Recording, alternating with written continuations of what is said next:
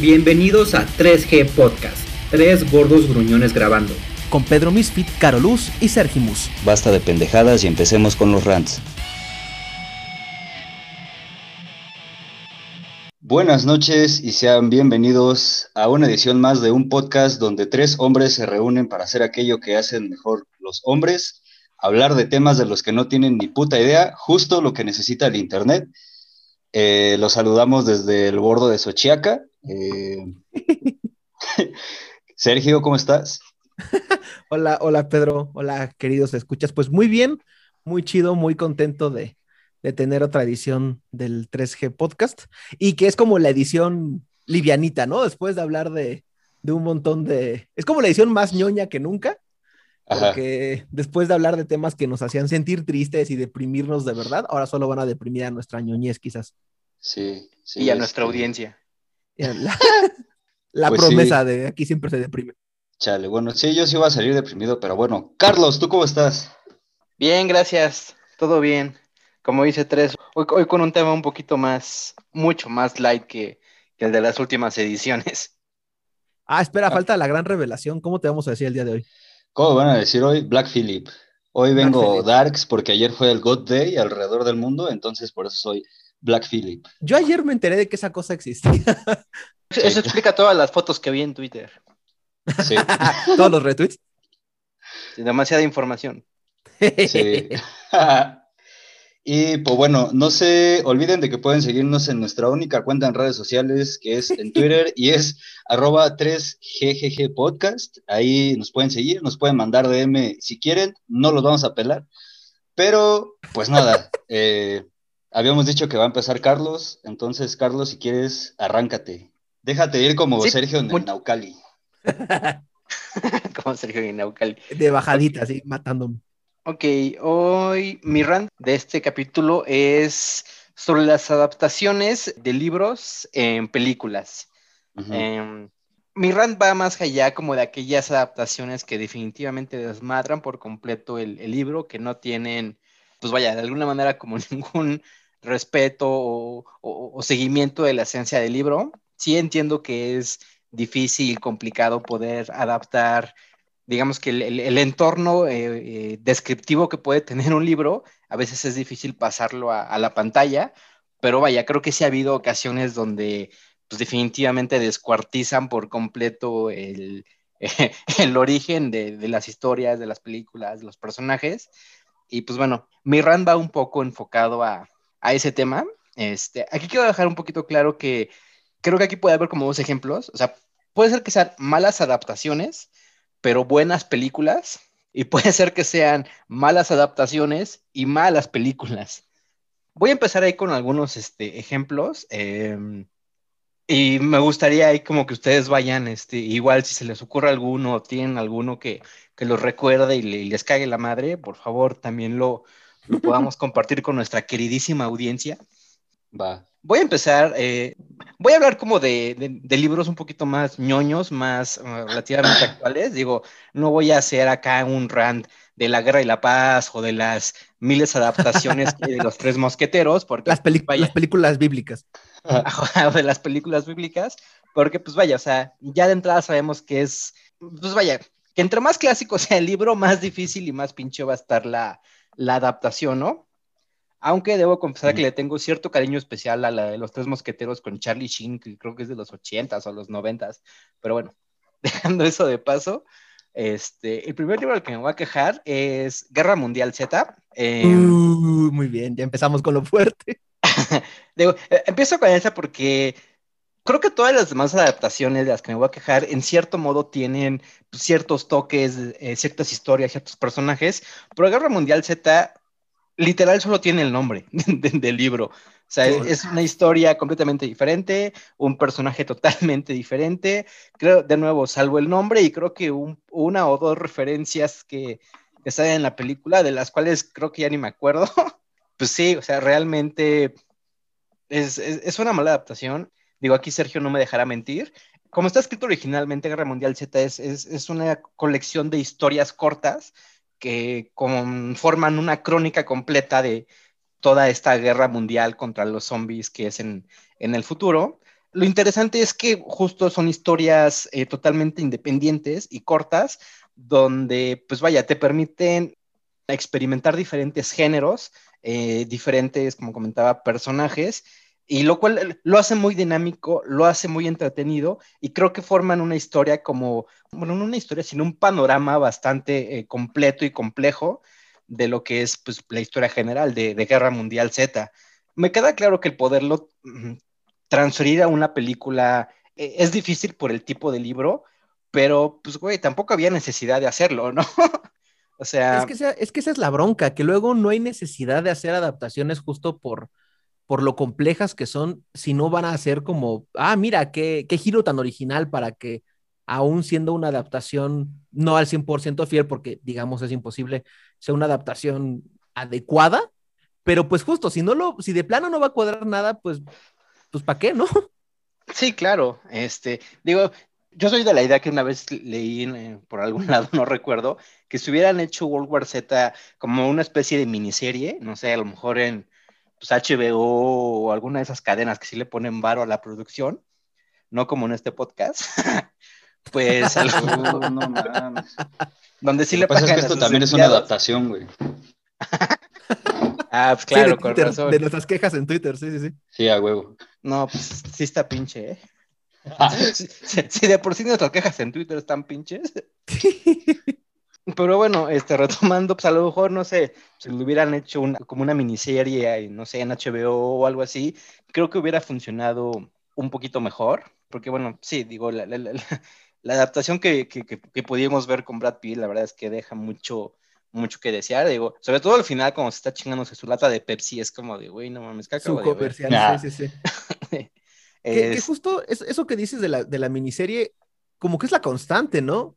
Justo cuando ves una película que puede estar como mal adaptada, es como, mmm, esto hubiera sido mejor una miniserie, como que es la, la, la eterna solución que pocas veces se toma. Y por ejemplo, Game of Thrones fue un buen ejemplo de algo, es justo ver que es como el, no, pues es que es evidente que el libro no va a caber en la película, pues no le hagas película, extiéndelo a, a 10 capítulos por temporada. Eh, es cagado que digas Game of Thrones porque justamente, pues, este, a pesar de que no es película, es, es, un buen ejemplo, este, porque, o sea, creo que el 70% de la, de la serie de Game of Thrones es bastante buena, me parece una buena adaptación y una buena serie, lástima que se haya quedado nada más en, en, seis temporadas. Digo, ojalá hubieran habido más, nunca pudieron terminarla. Pero pues bueno, esperamos que en el futuro puedan hacerlo, ¿no? Sí, sí, sí, sí, esa es la versión oficial. Claro que sí, campeón. Yo ni me noté en verla, güey, perdón. no te preocupes, güey. Digo, de nueva cuenta, solo. Pues no, mira, cuando la acaben, mejor la ves completa, güey. No te estreses. Ok, otro ejemplo que voy a poner es, por ejemplo, Soy Leyenda. Uh, la película de zombies vampiro inteligentes con, con Willie Smith. Eh, es muy curioso porque, digamos que la, adaptación está buena, es relativamente fiel al libro hasta el final, donde el final es totalmente eh, alterado, cambiado, y justamente al final, pues revierte o anula totalmente el mensaje y el sentido de, del libro original. ¿Se puede dar spoilers, patrón? Tal spoiler. Sí, ya si no la vieron, no es su pedo. Si alguien se quiere salir. ya tiene como 10 años esa madre, ¿no? También. Además, la, vez pasada Sergio les autorizó que hicieran piratería. Ahí está Cuevana, güey. Entonces, si no la han visto, ya no Sí, güey. Ya cuando un panista te deja ver piratería, ya es su culpa si no lo hace. un expanista, un expanista muy, muy viejo. O sea, tenía nueve años, maldita sea.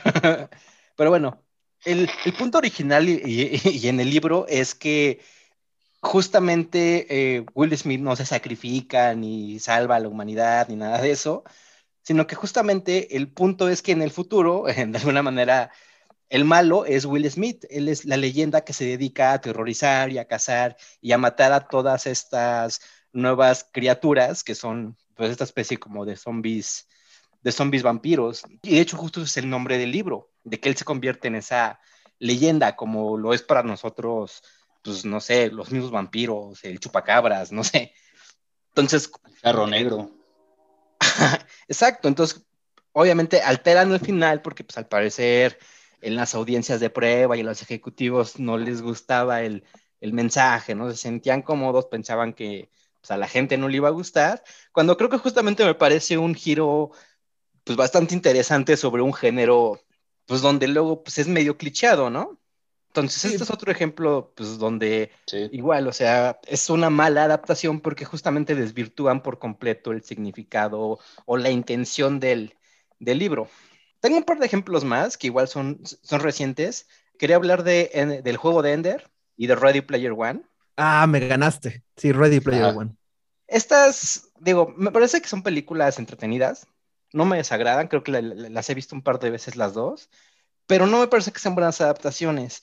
Y creo que es entendible porque estas dos novelas es como muy complicado trasladar eh, las imágenes y como la narrativa que llevan de los libros al cine. Digo, en el caso de, del libro de Ender, mucha de, las, de la carne del libro es, son, este, pues, son los pensamientos del personaje, lo que él va sintiendo, lo que él va entendiendo, y lo cual es complicado muchas veces de, transferir al cine, y en el caso de Ready Player One, pues bueno, probablemente todas las referencias y muchísimo como de los retos que tiene que hacer para desbloquear las llaves en el libro son muy diferentes a las de la película y creo que sí, solamente funcionan en, los libros.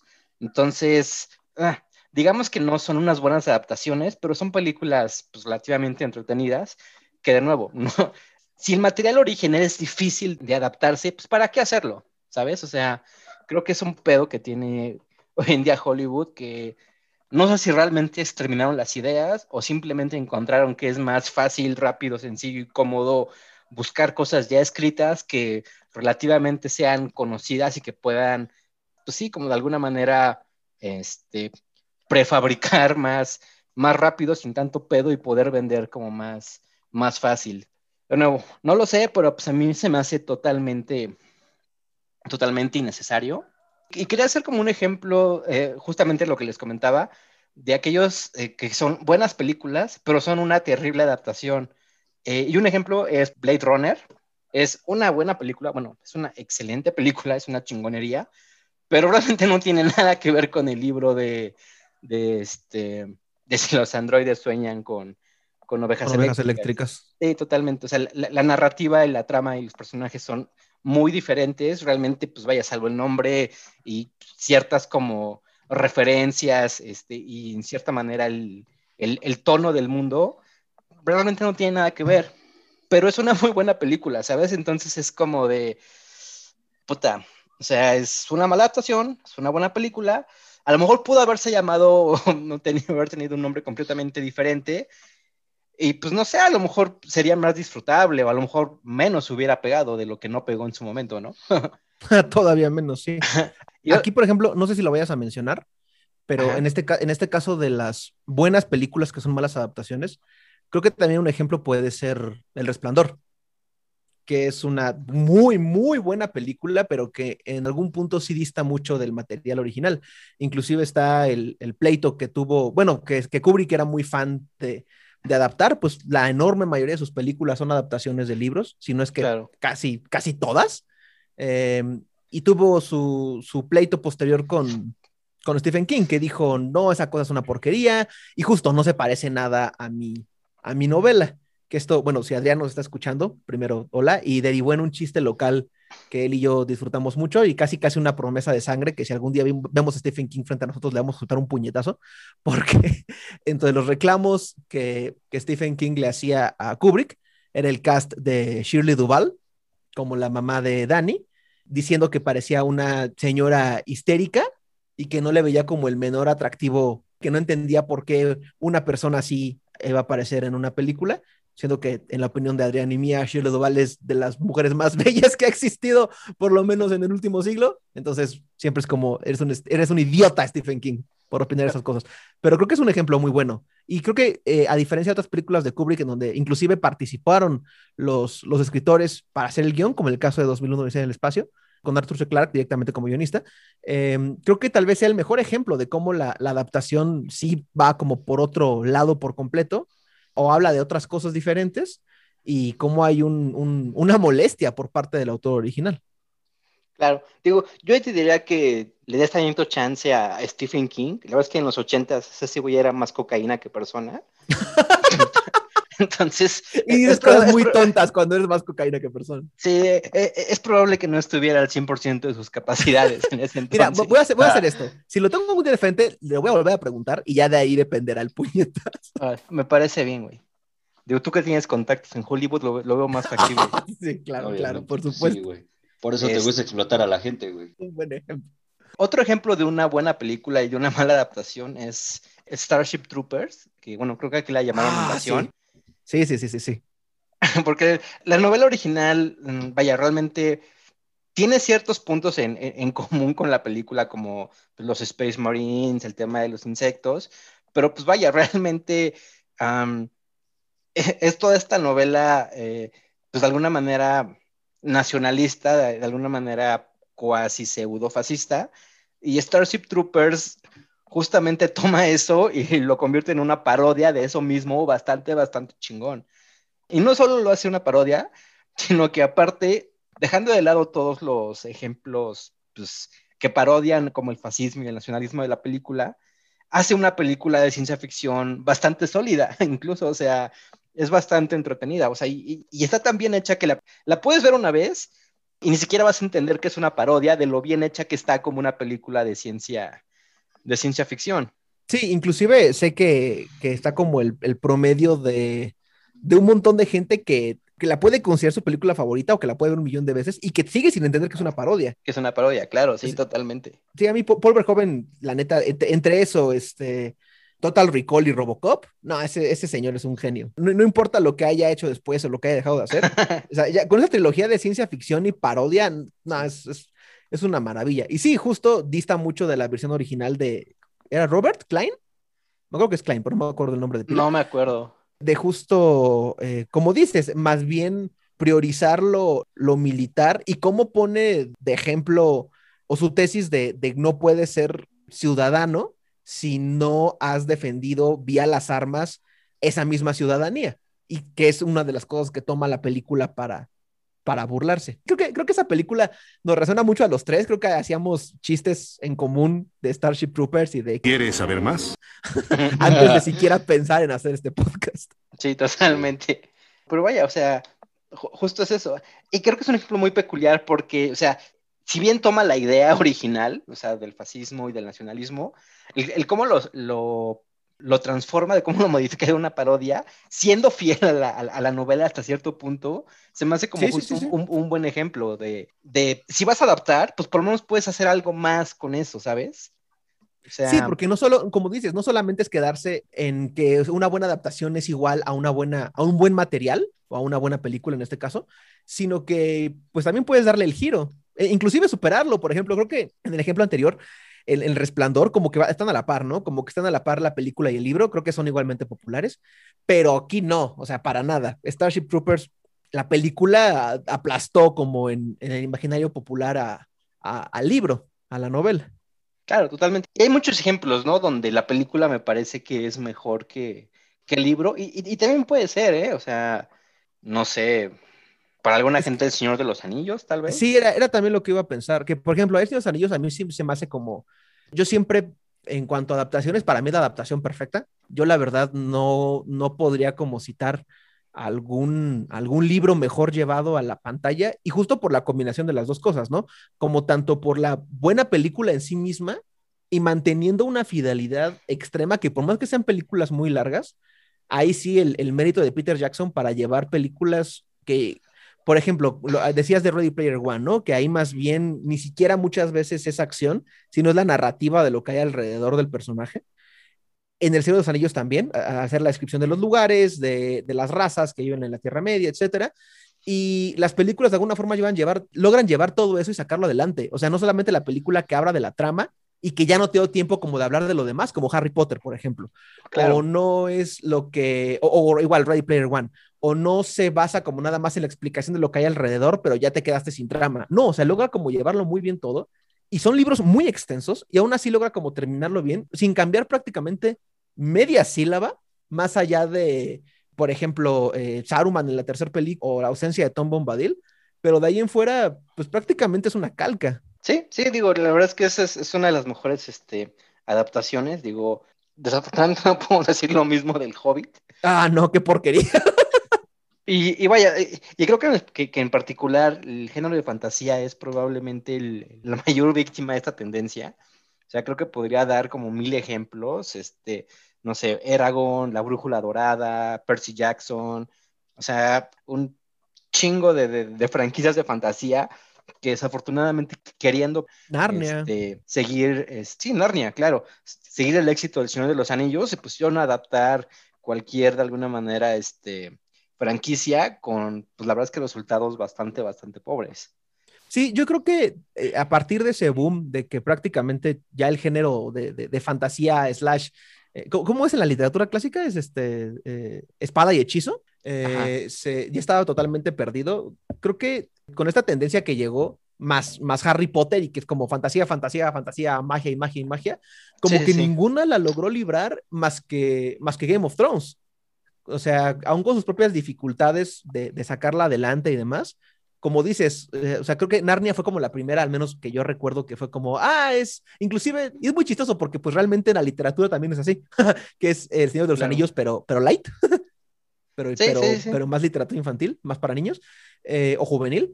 Y ojo, aclaro, no eso como un adjetivo de algo negativo, pero como algo diferente y que pues ahí se quedó, o sea, esa ni siquiera finalizó. Bueno, tampoco Eragon, bueno, tampoco Percy Jackson, bueno. Pero como, como la Sí, sí, diablos. Pero es que era como el, asomo lo que iba a venir, ¿no? Porque Narnia entró con muchísima fuerza y ¡pum! se cayó horriblemente. Sí, totalmente. Y, justo ahora que lo mencionas, digo, tomando ejemplos más actuales, justo la literatura este, para jóvenes o adolescentes es como la más, pues vaya, como propensa a este, a este tipo de tácticas o a este tipo de, casos de películas, pues pinches, digo, y creo que últimamente lo hemos visto, ¿no? Por ejemplo, el caso de Crepúsculo, Los Juegos del Hambre, eh, Divergente, Maze Runner, eh, ay, güey, ¿cómo se llama esta última? Máquinas Mortales. Máquinas... Ah, sí, también de, de Peter Jackson, irónicamente.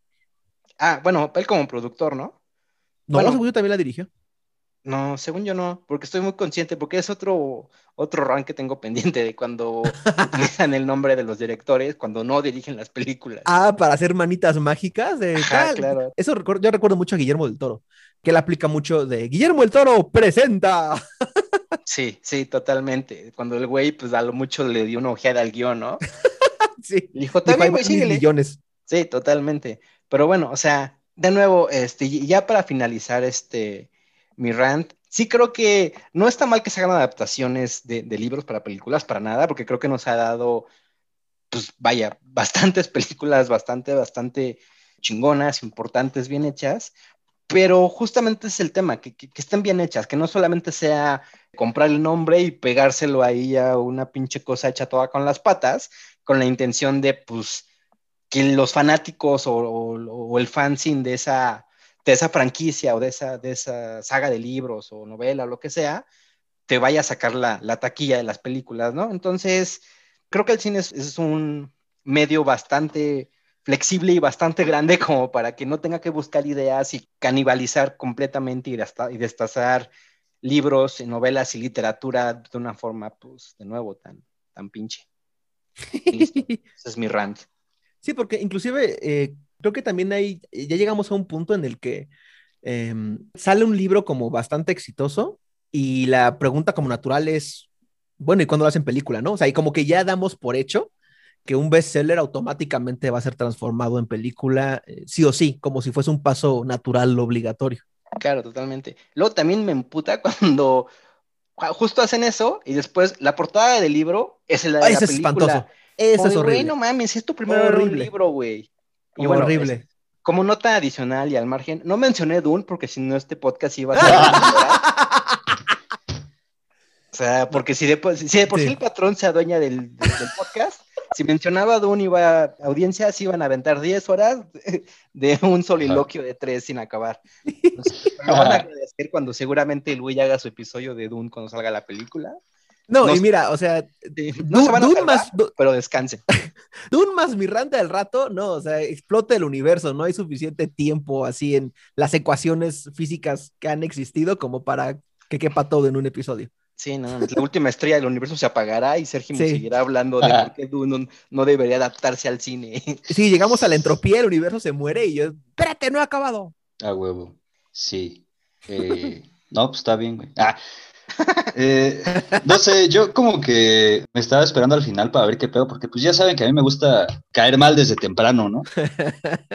Eh, mm, no sé, yo sí hay unas adaptaciones que me gustan mucho, sí hay otras que también me cagan la madre, pero lo que siempre me estoy preguntando es, güey, el hecho de que sea una adaptación tiene que, o más bien, el hecho de que sea una adaptación implica que tenga que ser exactamente igual que el libro y o videojuego y o lo que sea, no sé.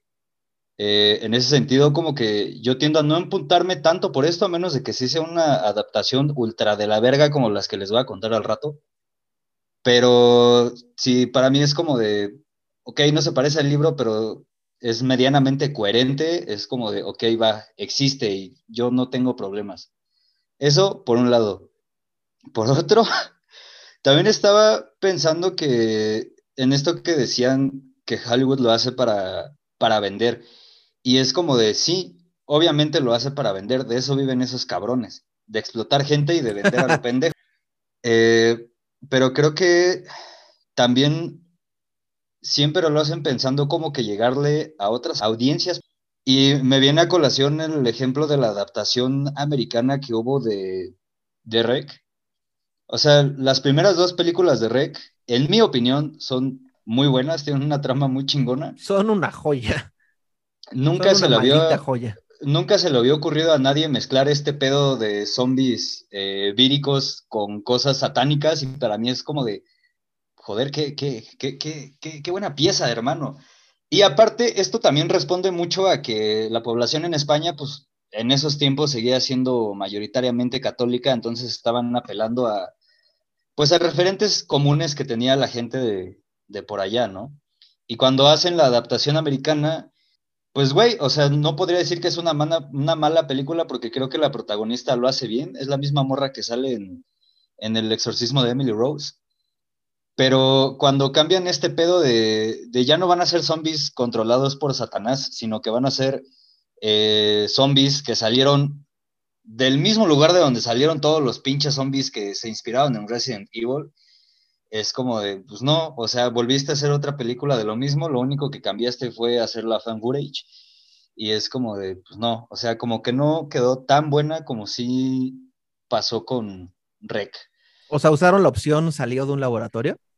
Ajá, exacto. Uh, y pues, güey, o sea, lo hacen, sí, güey, lo hacen pensando para vender, pero al final, al final no venden, güey, porque terminan haciendo lo mismo de siempre, o sea, no sé, está, está como muy raro.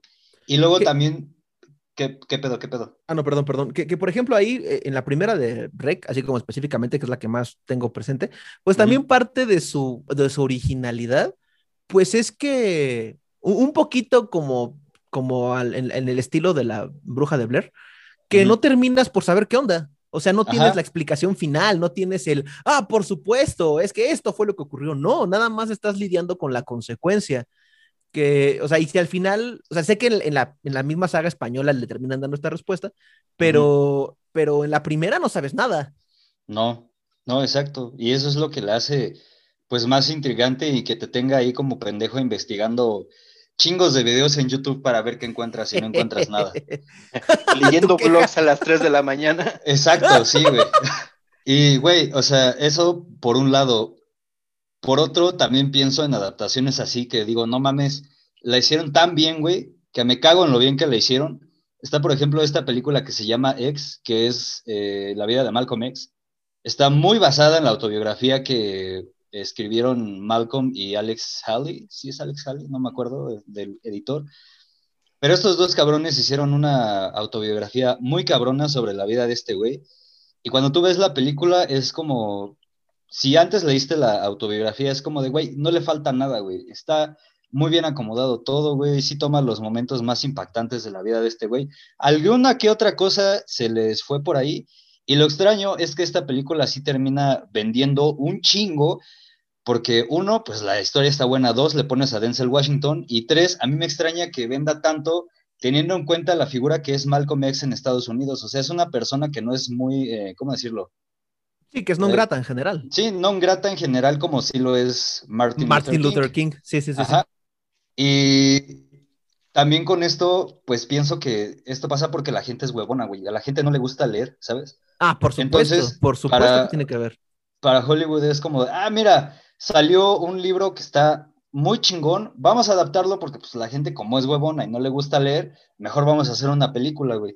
Entonces, no sé, yo, yo sé que muchos de los que nos escuchan y muchos milenios no creen en la teoría del consumidor responsable, pero yo creo que sí, mucha, mucha culpa de esto lo tiene el hecho de que pues, la gente sea huevona y no, no le gusta leer, lo cual no está mal, güey.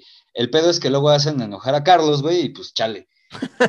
no, tampoco, tampoco es darnos la de mamadores de, de uy, la literatura y yo, yo eh, sangro tinta de libros, pero, pero eh, pues justo, o sea, si ponemos los números de audiencias de cine en comparación a los de audiencias de libros, pues no, no se compara para nada.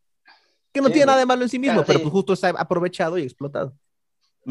Tampoco somos así de, no, no mames, Duro de Matar es un libro y lo leí primero. ah, duro de Matar. o sea, pues no, güey, pero, pues, o sea, es, si van a tomar un trabajo que ya tiene cierto aprecio, que ya tiene un grupo de fans y lo quieren de alguna manera, pues, extrapolar al cine, pues que lo hagan de una manera puedo decir respetuosa a falta de un mejor término. No, es que esa es la palabra. Pero que le hagan bien, que, le, hagan justicia tanto al trabajo del autor original como al, público que ya disfruta de ese trabajo original. Ajá, sí, o sea, sí, sí, sí, sí, ah, ya estoy como la tortuguita, pero... pero...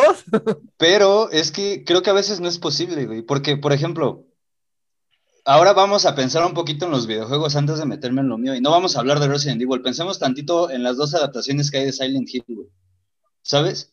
Todo lo que hay en un videojuego de Silent Hill no lo puedes poner en la pantalla, güey. No lo puedes poner en la pantalla o porque es muy complejo o porque es muy grotesco, ¿sabes? O sea, no, no me, no me imagino a los ejecutivos de quien sea su chingada madre que haya producido Silent Hill que diga, ah, sí, güey, está súper chingón que a esa morra le salga un puto demonio de la vagina, güey. ¿Me, explico? O sea, creo que Es, es, algo que no, no podría pasar y es como, pues sí, güey, o sea, hay que tenerle respeto a las cosas, pero a veces es muy difícil hacerlo, güey. Y con la fantasía no se diga, güey, no sé.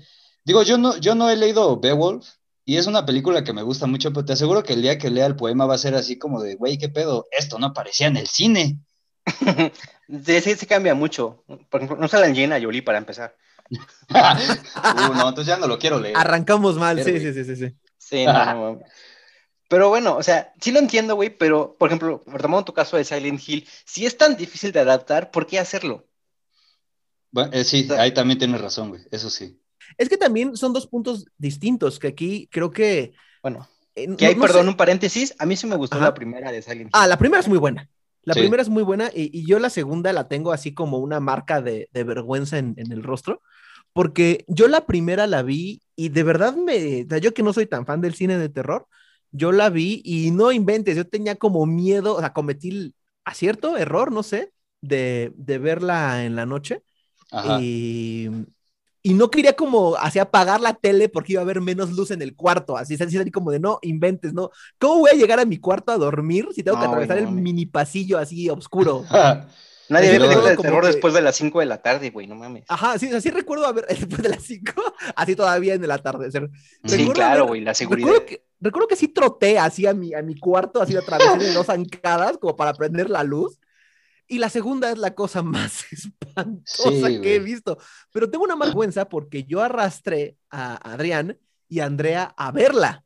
Ajá. Prometiéndoles una gran película basando mi experiencia en la primera y salí así muy triste y decepcionado.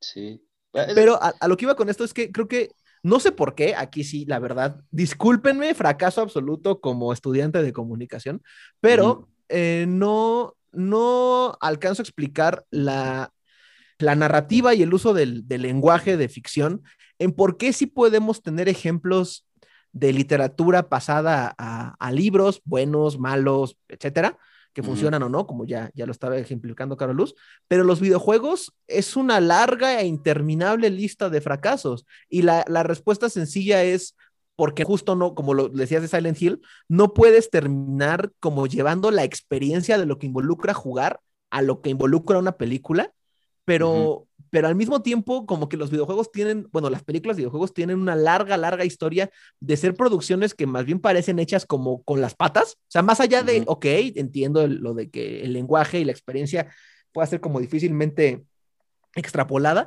pero al mismo tiempo las películas de videojuegos son como un constante, voy a dinamitar esto, voy a hacer enojar a todo el mundo, voy a hacer Ah. todo lo posible por llevarlo. ¿De qué trata esto? De esto. Ah, pues yo me voy a ir por todo el lado contrario. Pues sí, sí. Eh, les voy a comprar a la mitad lo de la primera adaptación de Silent Hill. Sí es buena, güey, pero ya una vez que empecé a jugar el videojuego fue como de verga, güey. Ah, No claro, sé. claro. No, bueno, sí, digo, obviamente sí, no, no, no es lo mismo. Pero como Sí. una película de terror en sí misma, funciona. Ah, sí, o sea, si la ves sin tener en cuenta el videojuego y sin tener de- en cuenta a PT y a Hideo Kojima, o sea, ¿te imaginas que Hideo Kojima no existe? y así. Pero, eh, Ya, amigos, si no este, tienen nada que decir, ¿quién iba? ¿Tú ibas, no, Sergio? no, vas tú, güey. Ahí va yo, güey. Sí, Ah, dale, bueno. dale, de una vez. Ah, bueno, entonces ya me voy a quejar. También vengo acá de pinche quejumbroso. Bueno, Encarrerado. pero- Eh, y pues nada, eh, siento que este rant es un poco tragarme mis propias palabras. Porque yo en el primer capítulo dije, y ahorita lo acabo de decir, que no tenía pedo con las adaptaciones de las películas porque precisamente son adaptaciones y pues por ello no deben ser idénticas al producto original. Pero las adaptaciones de Resident Evil sí se mamaron con M mayúscula. Y, y me caga hacer esto porque pues sí, sí voy a decir que una película es mala y por qué es mala y, y- y, pues eso no, no me gusta porque pues, pues- pues no soy memito del toro. y, y también tengo que decirles que, que las quejas de hoy, aparte que van en contra de, pues, de, de las adaptaciones, va con también en contra de Resident Evil 4 en sí, eh, el mame que hay a su alrededor y pues así. Eh, perdón si a toda la audiencia le gusta Resident Evil 4. A mí me gusta, es un juego muy bueno, pero pues no, no es mi fab y no creo que sea el mejor. Ya lo dije. Y pues bueno, eh, Resident Evil 4 salió el 11 de enero de 2005 en todo el mundo. Eh, tengamos en cuenta que salió en un contexto en que Resident Evil no era un juego muy conocido en esta parte de- del charco y que salió primero en GameCube y luego salió en Play 2 y como casi todo puto mundo tuvimos Play 2, casi todo puto mundo lo jugó y por este motivo tuvo más luz que todos los Resident que ya habían salido anteriormente. Y como es casi el único de todos los pinches Resident que toda la gente ha jugado en su vida, pues toda la gente piensa que Resident se reduce a eso y que ese es el mejor. Y además a esto le tenemos que agregar que de todos los que ya habían salido hasta ese momento, es el que tenía más acción, más explosiones y más de todo lo que un jugador promedio necesita en un videojuego para mantenerse entretenido. Estoy sonando muy mamador, pero pues es la neta. Además trabajé casi un puto año en gamers y me di cuenta de todo eso, entonces no me vengan con mamadas. Ahora, esta madre ni de pedo se parece a los Resident anteriores. No da miedo, no tiene acertijo, no tiene momentos en los que los escenarios o los sonidos ambientales te den miedo por sí solos. Spoiler alert, hay una parte del primer Resident eh, cuando sales de la mansión en la que tienes que ir caminando a un cementerio y si quitas la música se escuchan unos sonidos de fondo que dices, güey, no mames, si yo estuviera ahí ya estuviera cagadísimo de miedo. Resident Evil 4 no tiene nada, nada, nada de esto, güey, ni a putazos lo tiene. A eso hay que agregarle que tampoco tiene enemigos mamalones e inolvidables como Nemesis, como Mr. X, como Lisa Trevor, o incluso como el señor Baker o Lady Dimitrescu en las últimas entregas de Resident Evil.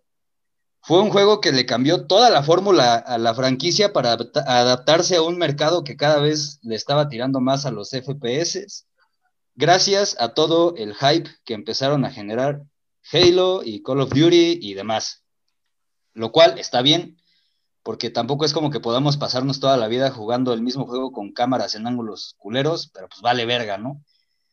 Eh, ahora, a pesar de todo lo que acabo de decir, hay gente que dice que es el mejor juego de la historia, incluso dicen algunos. Eh, incluso se rumora por ahí que su puta madre del Junko le puso 10 en Rotten Tomatoes, cuando pues, no es pinches así desde mi punto de vista, ¿no? Por todo lo que ya les dije. Por otro lado, tengo que admitir que el juego sí es muy bueno, pero como todos los Resident carece de algo, este en específico carece de no tener terror. Y también tiene demasiada acción para mi gusto y todos, todos, todos, todos lo sabemos, pero pues a cierto número de mecos les gusta mamar con que aún con ello, aún con que ya no se parezca a ningún pinche Resident Evil, es el mejor. Y me caga que diga esto. Y me caga más porque cuando salieron el Resident Evil 5 y el 6, todos empezaron a mamar con que no mames, eso ya no es Resident, parece Years of War, mucha acción, que no sé qué. Y es como, brother, te das cuenta que es lo mismo que el Resident Evil 4, pero que solo te caga porque no sale Leon y porque hay personajes negros en pantalla.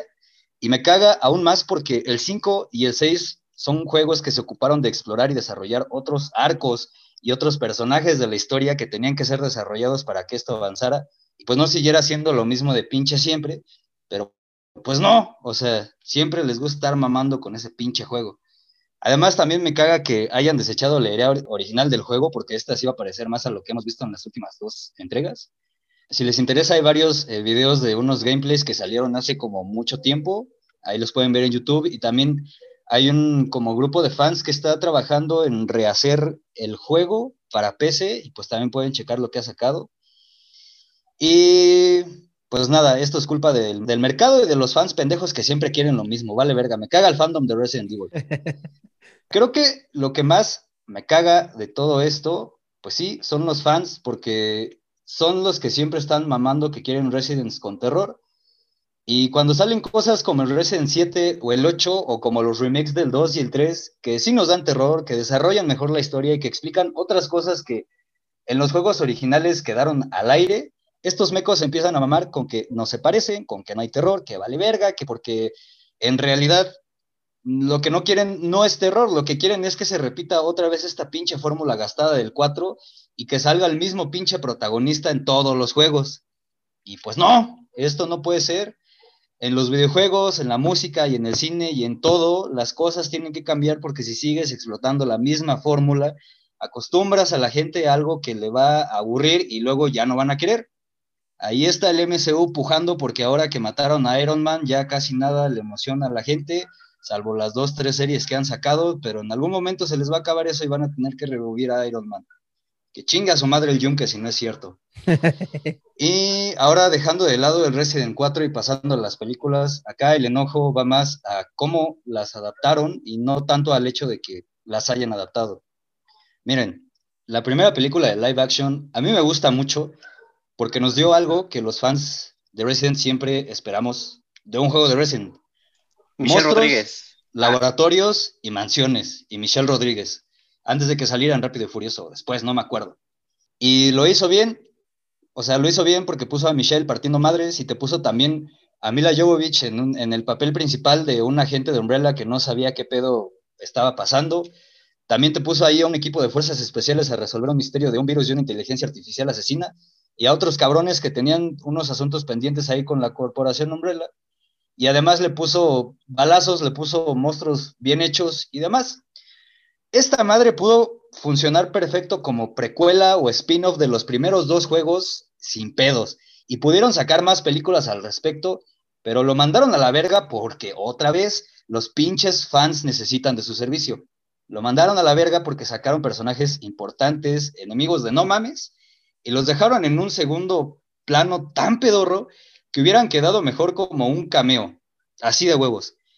Y, o sea, no me explico en qué cabeza cabe que si vas a sacar a la morra más importante de toda la saga y al enemigo que me hizo conocer el terror y el pinche hartazgo en los videojuegos a los ocho años, no vas a hacer que se den un tiro. Es una completa mamada. Ajá. Y fuera de eso, pues otra vez estoy pecando de lo que me estoy quejando, pero las películas no son malas por el elenco, no son malas por las actuaciones, porque Mila lo hace muy bien, o sea, se los juro, esta morra se rifa. Y ni siquiera son malas por el fan service, porque es como, ok, estás sacando a Chris, eres el héroe de toda la puta saga Redfield en un segundo plano y en un arco que nada tiene que ver con el juego, pero de menos desarrolla bien. Y no, los personajes no se desarrollan, no continúan nada, o sea, solo solo lo sacan en una ocasión y desaparecen sin dejar rastro. Y lo que más me caga de todo esto es que las películas, por eso y por un chingo de cosas, no tienen continuidad entre sí. Por ejemplo, en las 5 te dicen, ah, vamos a hacer una guerra contra los zombies. Y luego en la 6 es como, ya no pasa nada de eso y nadie, nadie te explica por qué ya no pasó.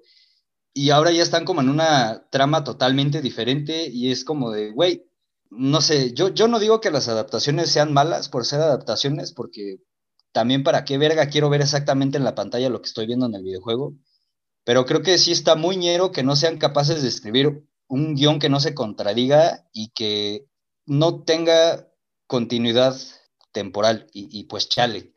Actualmente se rumora que va a haber un remake del 4, lo cual veo completamente innecesario. Nadie lo pidió, nadie lo esperaba, nadie lo necesitaba porque Resident Evil 4 es el juego que aparece en todas las pinches consolas habidas y por haber. Pero pues yo ya estoy haciendo corajes porque otra vez se va a armar el pinche mame pendejo que se arma alrededor del fandom de Resident Evil.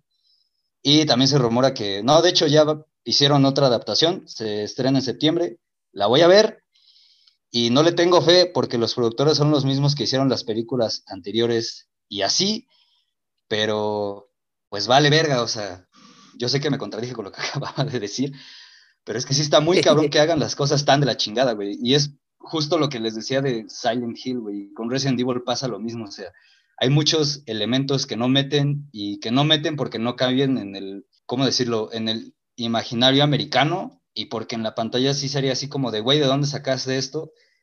Pero también es como de, güey, o sea, si lo vas a hacer y no te vas a basar en los juegos, por lo menos haz que tenga una secuencia temporal ahí, pero no, güey, o sea, no, no, no sé qué pedo le pasó al pinche director o el escritor de estas películas, güey, estuvo muy cabrón, güey, no, no, no sé, güey, y ya, es todo el pinche rant. ah, pues sí está complicado porque sí son como, como dos Black Phillip que se están como peleando entre sí. Creo que, creo que te estás contestando tú solo. Hashtag Géminis, güey.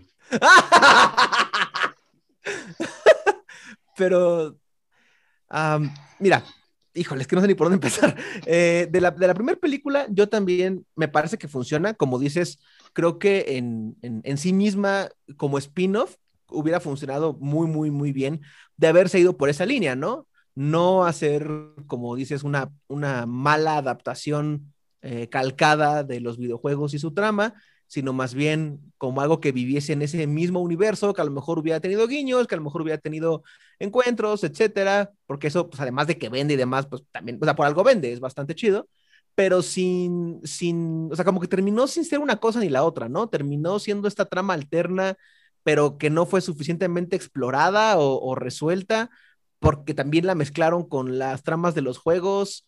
Eh, yo también, por ejemplo, hace mucho que no la veo, pero la segunda, yo también la recuerdo como con, cierto gusto.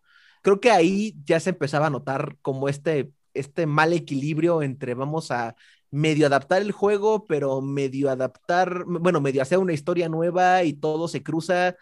Eh, o sea, por ejemplo, yo no recordaba que en efecto Jill no tiene el enfrentamiento con Nemesis, pero todavía creo que por ahí se salva y ya la tercera creo que es cuando todo termina de, de tronar. Por más que la saga completa, más que de los juegos, creo que sí termina tratándose más de, de la historia de Alice. Pero sí, como dices, o sea, para, para hacer eso, para tratarse de historia de Alice, termina por no tener ningún tipo de sentido. Entonces, pues no, o sea, sí se pierde como por, por completo. Eso en cuanto a las películas, primero. ok. Eh, Carlos, ¿algún comentario? Mira, según yo el pedo con Resident, las películas de Resident Evil es que según he leído, entiendo, pues es como el proyectito este de pareja de la Mila Jovovich y su, y su esposo, Paul Anderson, que es el director y productor de todas las películas, donde pues es como... Pues, la casa necesita un piso nuevo. Sí, totalmente, es como de... Hay que ampliar la alberca. Pues, trabajamos juntos, acá sacamos estas películas que pues siguen jalando, digo, no vamos a ganar un Oscar por esto, pero pues mira, como dice acá, nos hace falta una segunda alberca en la casa, güey, pues órale, vamos a hacer la, la versión, no sé, güey, ¿cuántos van? ¿Ocho? ¿Nueve? No tengo ni idea. Mm, se quedaron en las seis, güey, ya no van a ser más. Espero. Sí, se supone que la última cerraba, ¿no? completo. Inclusive se llamaba así. Ah, claro, el capítulo final. Esa, cosa. Es que yo me quedé, si no me equivoco, en la cuatro. Creo que. No, mentira. No vi la cuatro, pero sí vi la cinco. Una cosa así. Muy rara. Yo estoy igual. O sea, sé, que vi la uno y la dos. Y después sé que he visto como dos más, güey. Pero no tengo idea de cuál van. Y pues bueno, creo que también no importa, ¿no? Es que también eso, ¿no? O sea, te digo, a mí me faltó la última y creo que la cuarta, pero creo que en algún punto como que se desdibujan, como que las primeras dos todavía llegan a ser como medio coherentes. mismas. O, identificables, como, ah, mira, claro, es cuando la, la, mansión, ¿no? Y, y, la Reina Roja, etcétera. Entonces, como, ah, claro, Raccoon City. Y ya las demás es como planada y algo de un barco y uh Ándale, sí. domo. pero ya se pierde por completo. Eso me acuerdo que vi la 1 y 2, como tú dices, y no me acuerdo después cuál vi. es de, no mames, ¿en qué momento el Wesker es el presidente de Estados Unidos? Yo me perdí. Ah, no, el Black Phillip acaba de explotar. es que, güey, no, Dale, dale, dale. No, no, no, sí, vas, güey, para eso estamos. Es que, mira, eh, ajá, es que me estoy, me estoy mordiendo la lengua bien cabrón, pero es que no mamen, güey, no, es que no puede ser que hagan esas groserías, güey, no. Y, y es que, mira, yo creo que generaron tanto dinero, güey, porque hubo gente igual que yo que dijo, güey, ya empecé esta mierda, ya la voy a terminar, güey. Porque es, esta sensación, esta sensación de dejar las cosas incompletas, a mí no me ayuda, güey. Me termina De ya me empezaste a robar, termina de asaltarme. Exacto, Maldita ansiedad, asáltame bien, cabrón. Entonces es como de, bueno, güey, ya las voy a terminar de ver. Igual que hice con esta serie de 13 Reasons Why, güey. Así. Ah, no mames, qué valiente. Y, y es que, güey, neta, es que yo estoy convencido de que sí pudieron funcionar como un spin-off, güey. O incluso, no sé, como historias paralelas de, ah, ahorita está pasando lo del Resident 6, pero acá en esta otra parte del mundo puede estar pasando esto. Exacto. Y, y, y, y me caga, güey, porque cuando salen las películas de CGI, por ejemplo, Vendetta, Damnation o no me acuerdo. Es justo eso, es justo eso. No, ajá, no me acuerdo cómo se llaman las otras, pero es como de, güey, no tengo el control en la mano, pero ya me puso una atmósfera que es inmersiva, güey, ya me puso monstruos que esperaba ver, güey. Los personajes están, están teniendo el desarrollo que no están teniendo en el juego. Y es como de, güey, esto también está vendiendo, güey, esto también está jalando banda, güey. ¿Por qué no pueden hacer algo así en pinches Hollywood, güey? ¿Sabes? Exacto, exacto. Y no sé, güey, neta sí, sí me caga, me caga mucho y así. Puta madre. A mí me sorprende cómo mucho en las adaptaciones cinematográficas lo, lo animado, o no lo animado, sino lo que suele ser tratado como algo secundario, por alguna razón funciona mejor. Y voy a dar dos ejemplos que, que ya pues dije con el, ¿qué fue el primer, el primer episodio o el segundo? De DC Comics, que creo que entre las películas animadas que no han dejado de sacar desde hace más de 20 años, y con el universo animado de los noventas, y con el, ahorita el, el Arrowverse, a mí me impresiona cómo ahí sí hay como una comprensión de cómo hacer una buena adaptación pero en las películas se ponen loquitos, hacen estupideces, contratan a Zack Snyder y les vale absolutamente todo. Y al final es lo que termina teniendo más promoción, más, eh, más venta, y lo que termina quedándose en el imaginario de la gente, porque pues el cine jala más que la tele y tristemente jala más como que, adaptaciones animadas que inclusive salen como directamente en, en venta, ¿no? Más allá de ser proyectadas. Y aquí pasa lo mismo, los spin-offs, que no he terminado yo de ver los de Resident, yo vi dos, que creo que son los primeros dos dos animados que hay, porque sí, creo que son, cuatro, ¿verdad? O por lo menos tres. Ah, sí, bueno, sé que son, más de dos. Sé que son más de dos y yo vi dos. Y son muy buenos y justo funcionan inclusive como puntos intermedios de la historia. O sea, aquí es totalmente algo, bueno, en cierta forma alejado de los juegos, en el sentido de que no transcurren durante el 3 o durante el 4, sino transcurren en medio. Y funcionan súper bien. Te queda más como esta, esta sensación de que estás percibiendo la esencia de lo que viste en el juego, más allá de quedarte con Wesker siendo el presidente. Sí, sí, güey. Yo creo que el pedo es que. Ah, perdón, vas, vas. No, no, date, date, güey, porque ya iba a ser promoción de algo que no me van a pagar, pero date. ya bien creo que el pedo es que, pues justamente como son proyectos secundarios, involucran menos, como de alguna manera, los directivos. ¿Los ejecutivos que toman malas decisiones? Sí, totalmente, y dejan al equipo creativo pues, trabajar como más. Solitos, sí, es cierto, es cierto. Ya, perdón. Ahora la pausa. No, está bien. Y, fíjate, ahorita vaya a ser puente para pausa comercial. Me llama mucho la atención esto de lo secundario, güey, porque hay casos muy específicos en los que las grandes chingaderas que hacen cosas no se quieren ocupar como de, pues de proyectos a los que no les dan eh, mucha, mucha fe. Pero no sé, estoy pensando en este pedo de, del Team Silent, de Silent Hill O sea, estos güeyes trabajaban en Konami y Konami tenía la intención de hacer un juego de, terror, porque pues precisamente Resident Evil y The Clock Tower y Alone in the Dark y todos estos juegos estaban teniendo como que un boom por allá de los noventas y dijeron, güey, nosotros también queremos hacer un juego de terror, pero no nos queremos eh, dedicar totalmente a ello. Nosotros estamos pensando en el futuro, güey, estamos pensando en los pinches pachincos, güey. Entonces, eh, lo que hicieron fue agarrar a un chingo de ñoños que, pues, según ellos eran muy huevones y que no tenían mucho talento, los, los encerraron en un pinche cuarto culero y le pusieron el Team Silent porque eran güeyes que no hacían ruido, güey. ¿En serio fue por eso? Ajá, güey. Y no, no hacían ruido, güey, porque eran muy callados y no hacían ruido porque en, general en la empresa. No pues, molestaban, sí. No brillaban mucho, güey. Ajá. Entonces juntaron estos güeyes y se pusieron a armar Silent Hill, güey. Y es día que yo sigo mamando con que saquen el pinche Silent Hill de Kojima, güey, porque el primero fue muy bueno, güey. ¿Sabes? Y fue un proyecto secundario al que nadie le tenía fe, güey. Y terminó siendo uno de los estandartes del survival horror, güey y nadie lo pelaba, güey. Y esto me llama mucho la atención, porque a la par de que se está haciendo la madre esta de la nueva adaptación de Resident en live action, también se estuvo haciendo una serie que se va a estrenar en Netflix, que igual no va a transcurrir durante los eventos de uno de los juegos principales numerados, sino que va a ser como un inter entre el 4 y el 5. E igual, se la dejaron nada más a Capcom, a un equipo secundario, güey. Y te puedo asegurar, güey, o sea, te apuesto un peso a que esa serie va a estar mucho mejor que cualquiera de los minutos que vaya a salir de la adaptación de live action. Entonces, es como, no sé, y ahorita para, para, para estar de acuerdo con ustedes en muchas cosas, güey, el otro día por error me puse a ver Batman v Superman. Y vi... sí, por error. Güey, neta, no aguanté, güey. Vi, no sé, media hora. No entendí las tomas para qué, güey. No entendí. Ah, me estás. Esas siento que estoy, Como, estoy como planta absorbiendo sol. Ajá, güey. O sea, no entendí por qué tanta cara de Ben Affleck, güey. No entendí el Batman de Ben Affleck. No entendía Ben Affleck, güey. Entonces, sí, güey. Sí es muy cierto esto de que cuando las grandes corporaciones se quieren poner a hacer las chingaderas, no sé por qué. Es que siento que le quieren meter tanto, güey, quieren que le guste tanto a la gente que terminen haciendo lo contrario, güey. y cuando dejan a los güeyes de los productos secundarios, es así, ah, pues ustedes háganlo como Dios les da a entender y Dios les da a entender de la manera correcta y por eso quedan bien, güey.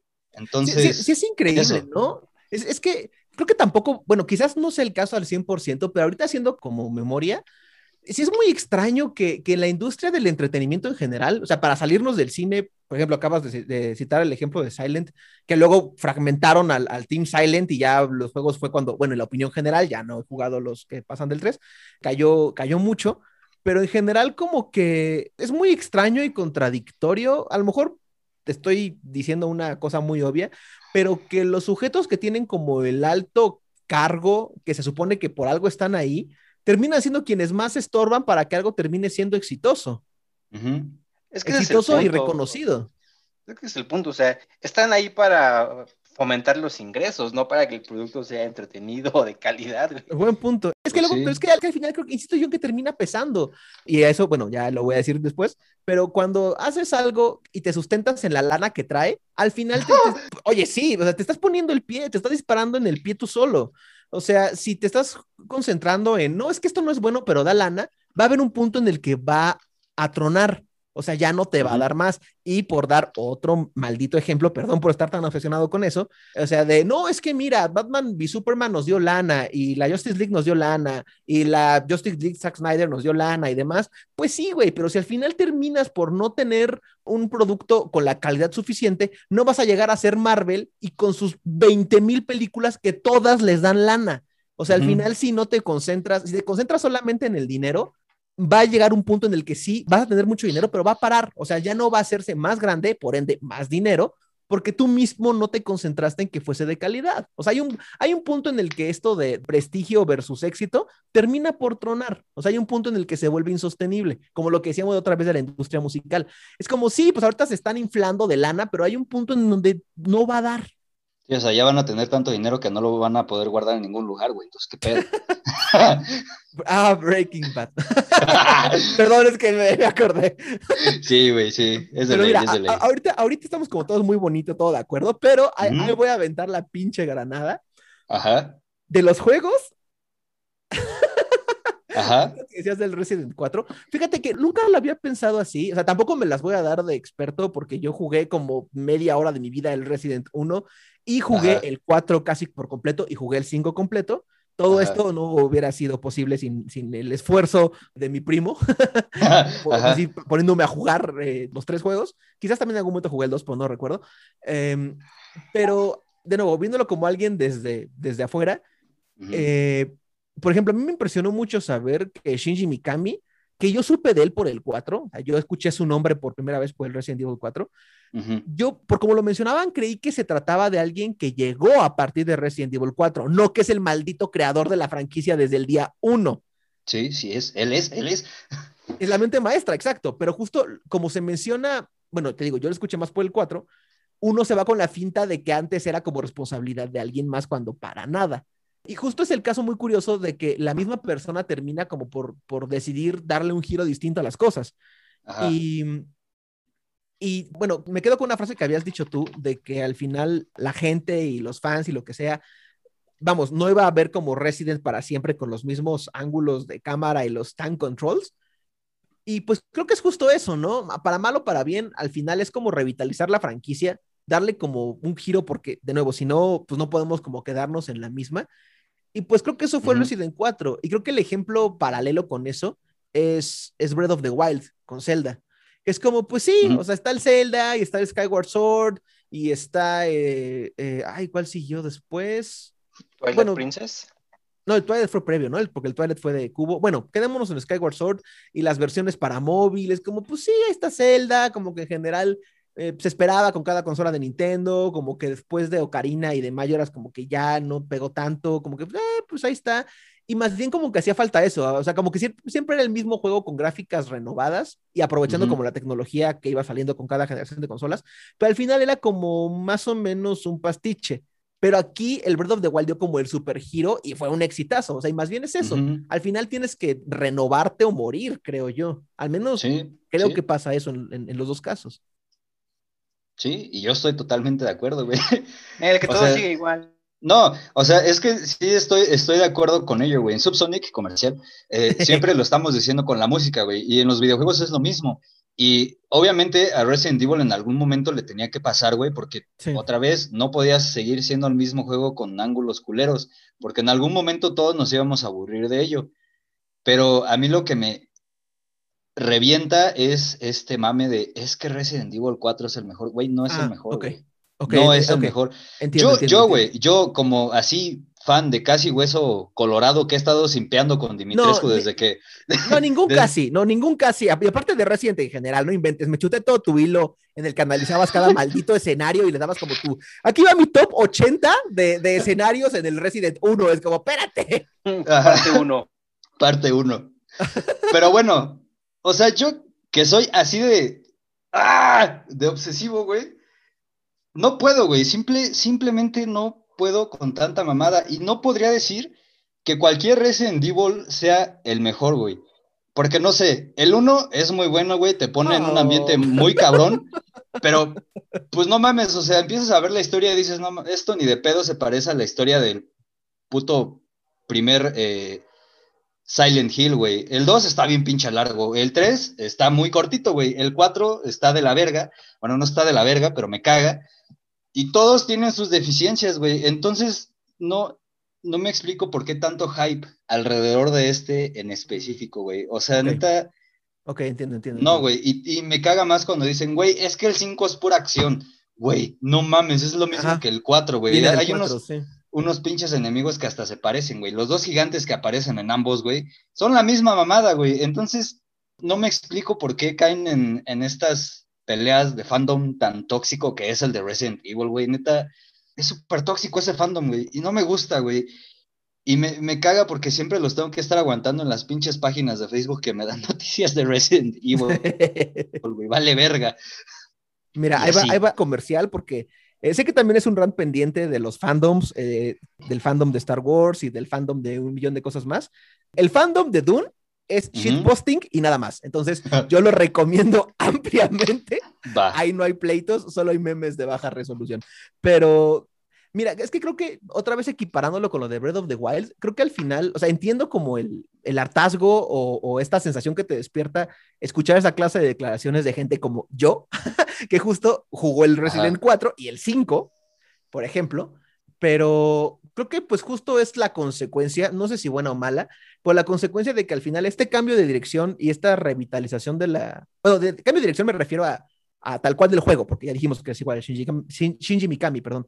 Pero esta revitalización o esta modernización en cierta forma del juego, pues termina por atrapar a más gente que no le había llamado la atención los juegos anteriores o no los conocía o lo que fuese. Y pues termina con la sensación de que Resident 4 es un gran juego porque a lo mejor quién sabe cuántas de esas personas entraron a Resident a partir de ese y desconociendo lo anterior. Sí, o sea, entiendo. Y al rato voy a tragar mis palabras, pero, pero creo que al final, o sea, te digo, no como algo bueno o algo malo, pero pues al final, pues es la, la consecuencia, ¿no? Como por una o por otra, o, le eres como súper fiel. Bueno, tampoco que esté peleado, pero viéndolo como de forma muy absoluta, eh, pensándolo en absolutos, como Sid. Em, creo que sí, este es el episodio más ñoño que hemos hecho. Creo que es como o serle súper fiel a tu base original de fans pero al final como yendo, mejor dejando de, apelar a los gustos de las audiencias que se van renovando o que van apareciendo, perdón. O la otra opción es renovarte, pero pues arriesgarte a, que tengas un cambio, ¿no? En, en, la forma en la que se había llevado el juego hasta ese momento. Creo. Sí. Sí, pues sí, sí, te lo compro totalmente. No, no te voy a contradecir. Nada más que pinches fans. y así. Carlos, ¿algún otro comentario al respecto? No, creo que no. creo que ya no tengo nada más que, más que comentar. Ok, entonces pasamos a nuestro siguiente rant a cargo de El Patrón, a.k.a. el Sergimus Prime. Aquí tienes que poner el audio de... Un Prime viviente. Un pedacito, güey, porque eso me emociona mucho. Y pues nada, arráncate para terminar mañana. Sí, aquí aclaración, por favor, bueno, quien ya esté escuchando el episodio, pues va a ver cuánto le falta al podcast de reproducción. Pues les pido que me avienten la maldita ancla, porque si no, no voy a parar. Eh, yo, yo, este, antes de que empieces, perdón por interrumpirte, hermano. No, dale, dale, dale. Eh, le, sugiero a la audiencia que se vaya por una botana, sí, una sí, sí, un o, que pare, que pare y luego termine de escuchar el episodio, porque. Sí, exacto. O sea, aquí le pueden poner pausa, güey, y ya este. Pues eso, ahora sí ya arráncate. no, y Carlos, por ejemplo, tú que advertías de Dune, no, no sabes lo que estás diciendo.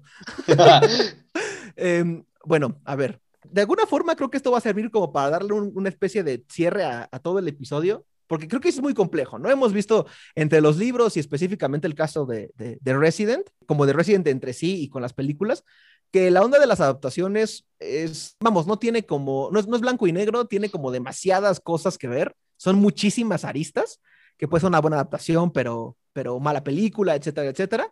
Y esto creo que va a ser como una especie de, de cierre. Aquí, perdón, me voy a poner pedagógico, no lo puedo evitar pero es que creo fundamental darle como una repasadita a la historia de Transformers previo a las películas para que se entienda mi queja. Bueno, Transformers nace a partir de que Hasbro compra los derechos de distribución de varias líneas de colección de juguetes de la compañía japonesa Takara, que no tenían nada que ver entre sí. Takara se especializaba en tener robots que se transformaban en objetos. Específicamente hablamos de las líneas Diaclone y Microman, pero que entre ellas no tenían que ver, o inclusive las mismas líneas no tenían ningún tipo de historia, pero era como, ah, esta, esta línea, como Diaclón, son carros que se transforman en robots, o Microman son como objetos de la vida cotidiana, como grabadoras o en cierta forma pistolas que se transforman en robots. No había como nada más allá de eso.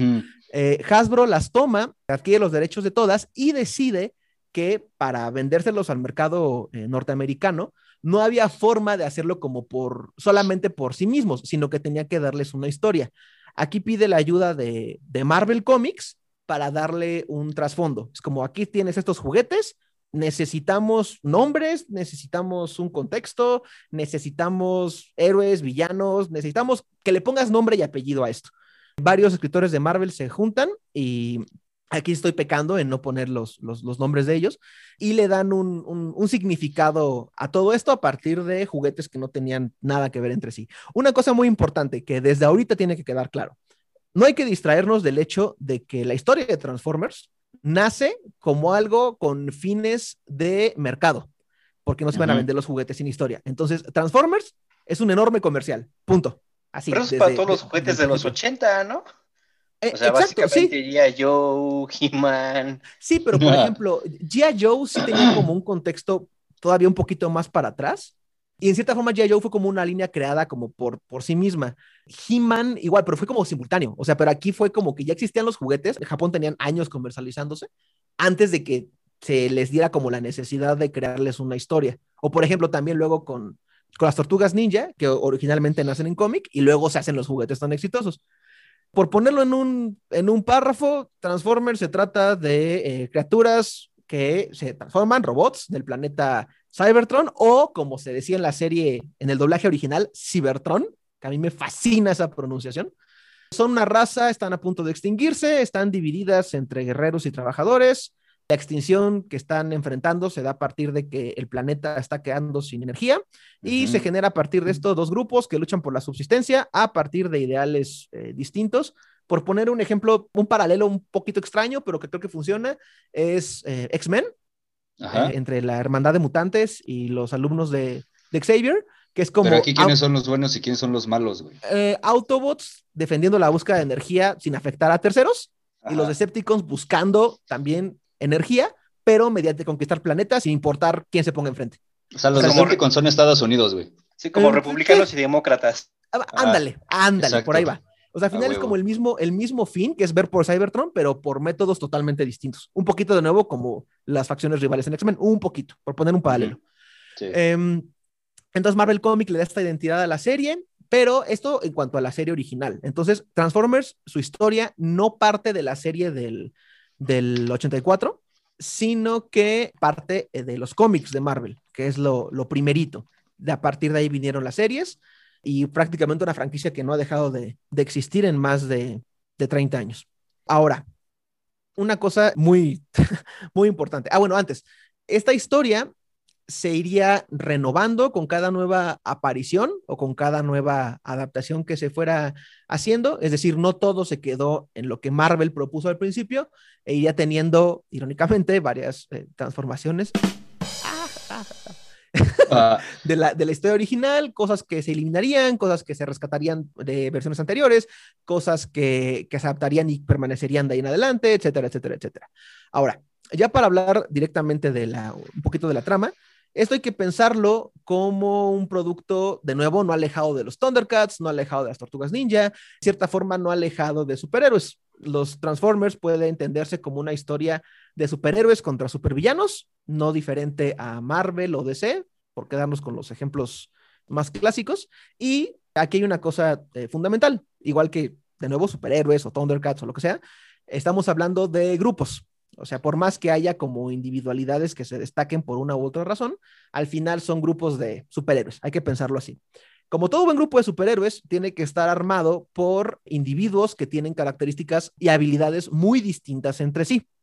En la serie, que ya es como la, la base, más allá de los cómics de Marvel, se tiene, en el caso, por ejemplo, de los Autobots, al líder, que es Optimus Prime. Se tiene como al recluta joven aprendiz y novatón, que es Bumblebee. Se tiene a los científicos, que son Jack y Ratchet. Se tiene como al segundo eh, en mando, que es agresivo y rudo, que es Ironhide. Yo soy ese. y Ironhide es la onda en la, en la serie original. Y del lado de los Decepticons, igual, se tiene al líder como totalmente agresivo y, e implacable que es Megatron. Se tiene al segundo a cargo que es este, que es, eh, bueno, hay como tres segundos al cargo en, en, los Decepticons, que es Shockwave, que es prácticamente un, perro faldero, pero también bastante agresivo. Soundwave, que es igual super leal a Megatron. Eh, Starscream, que más bien siempre quiere tomar el puesto de Megatron y así podemos irnos hacia abajo. Pero lo que voy es que tienen personalidades muy definidas entre sí. Cada uno tiene una característica a lo mejor bastante simple, pero al mismo tiempo eso ayuda a que sea bastante definida. Tu personaje es de aquí, acá y se acabó. Entonces, la serie despega con la primera temporada, pero donde realmente brilla es en la segunda. En la segunda tiene el doble de capítulos por el éxito que había significado. Y como seguían produciendo juguetes nuevos, llegaron un montón de personajes y es prácticamente cuando el roster de ambos eh, rivales es más grande que nunca.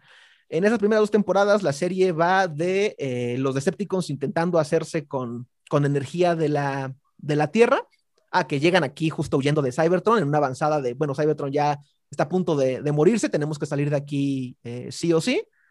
Y llegan a la, Tierra, se quedan aquí en, como en coma durante millones de años y despiertan y se da como la gran batalla eh, aquí. Entonces los Decepticons constantemente yendo a, conseguir energía y los Autobots tratando de, detenerlos. Ahora, nada hasta aquí, en nada de esto he involucrado a personajes humanos. Sí, te lo agradezco.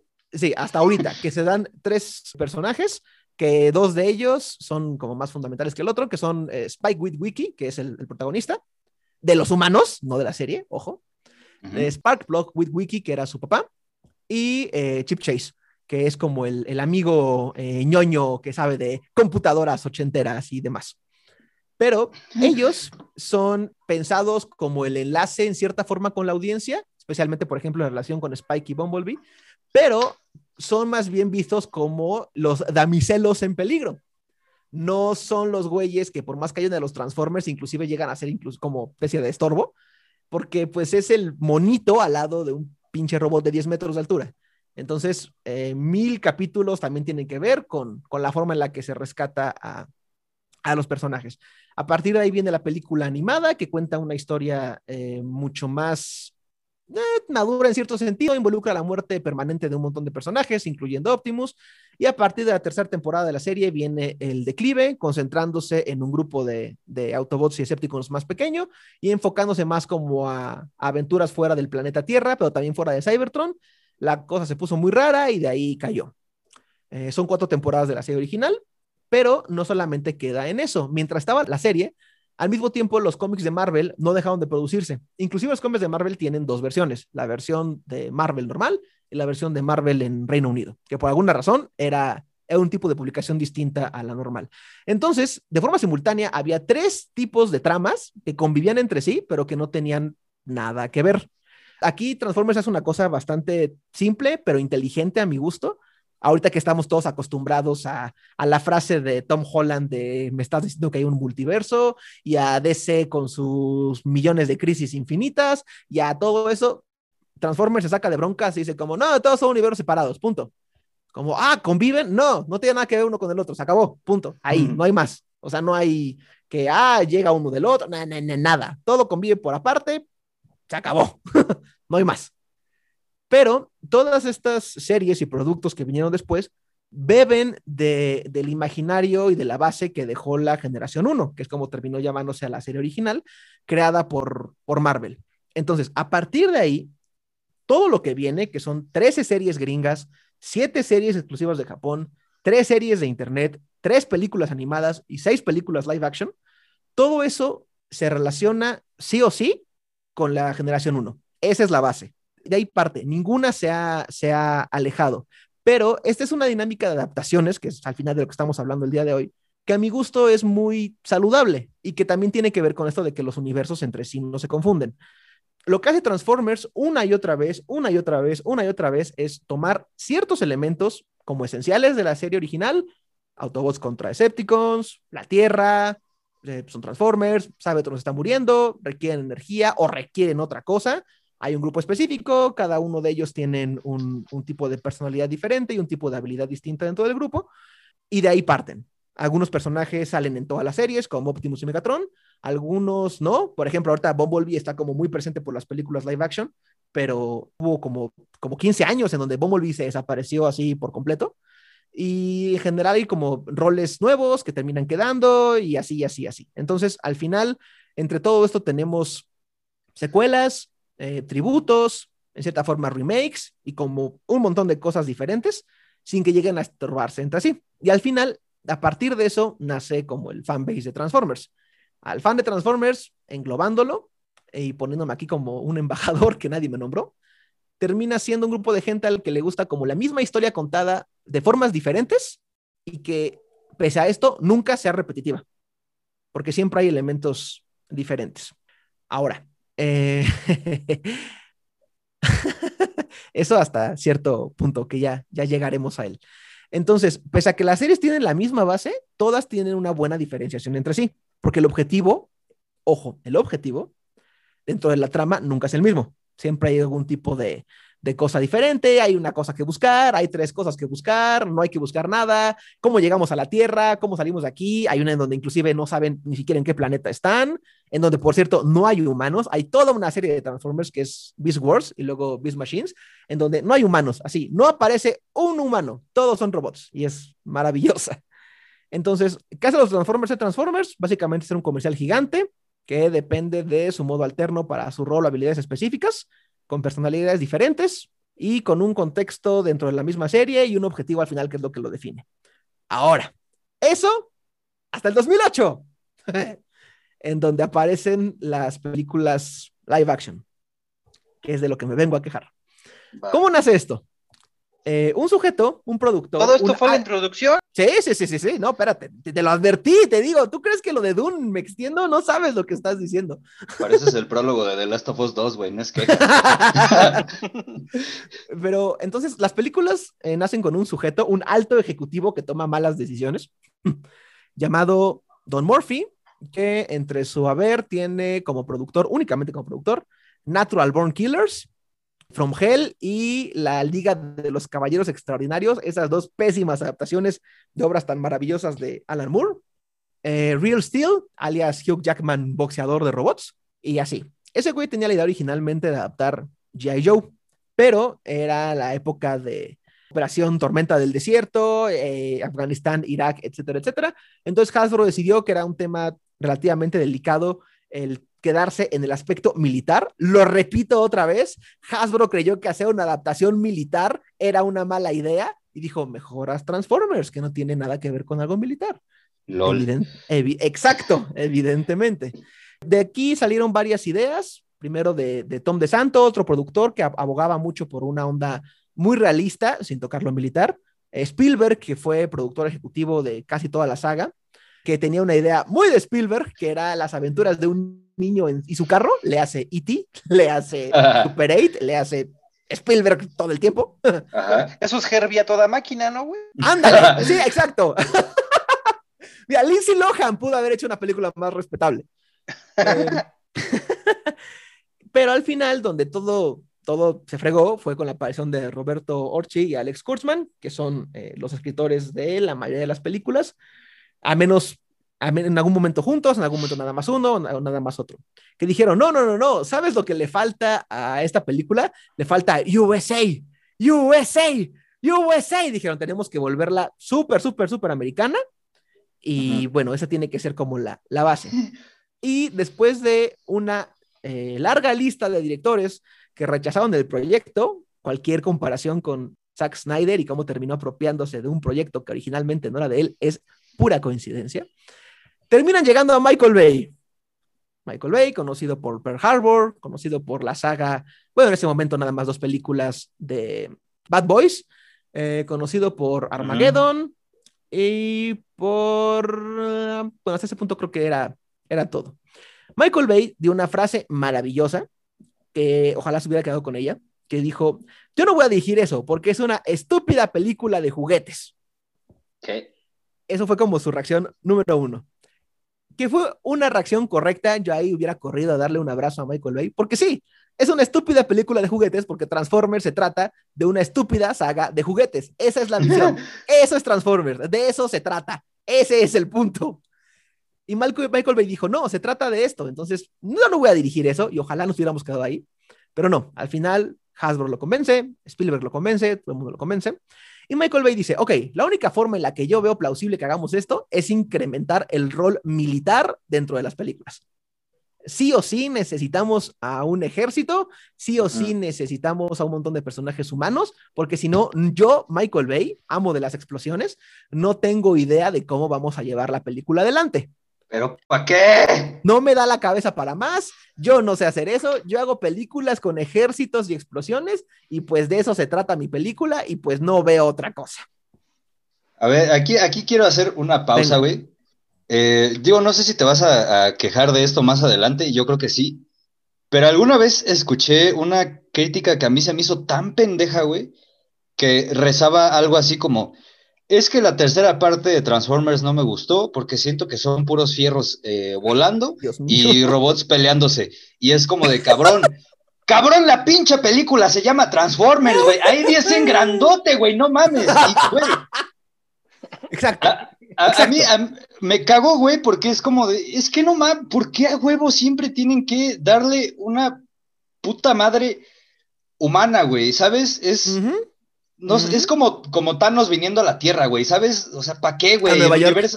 a, New York, güey. Eh, el universo es muy grande y con Transformers me cago más porque es como de, güey, es que la película se llama Transformers. Obviamente van a ser fierros volando. Yo quiero ver robots desmadrándose, güey.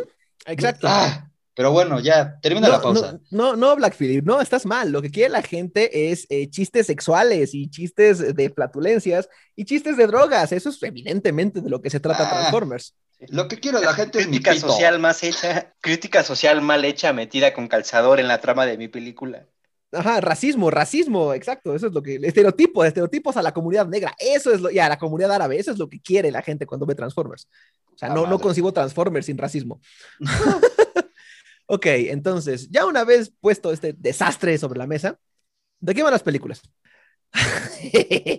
la primera trata de las aventuras o desventuras de Sam Witwicky, como primer nombre, su novia y sus amiguitos militares en contra de un grupo de Transformers malvados, cuyo líder ellos medio reviven, buscando una cosa llamada el cubo, que le pusieron la chispa suprema, que era lo que volvía a Transformers a los Transformers. Los Autobots lo buscan para recuperar Cybertron y los Decepticons los buscan para esclavizar a la Tierra. O sea, ya desde aquí saliéndonos del punto original, de que el chiste de los Decepticons desde siempre había sido, de una u otra forma, quizás dominar Cybertron, para ponerlo en esas palabras, pero lo demás era secundario, era nada más un medio para llegar a ese fin. Aquí no.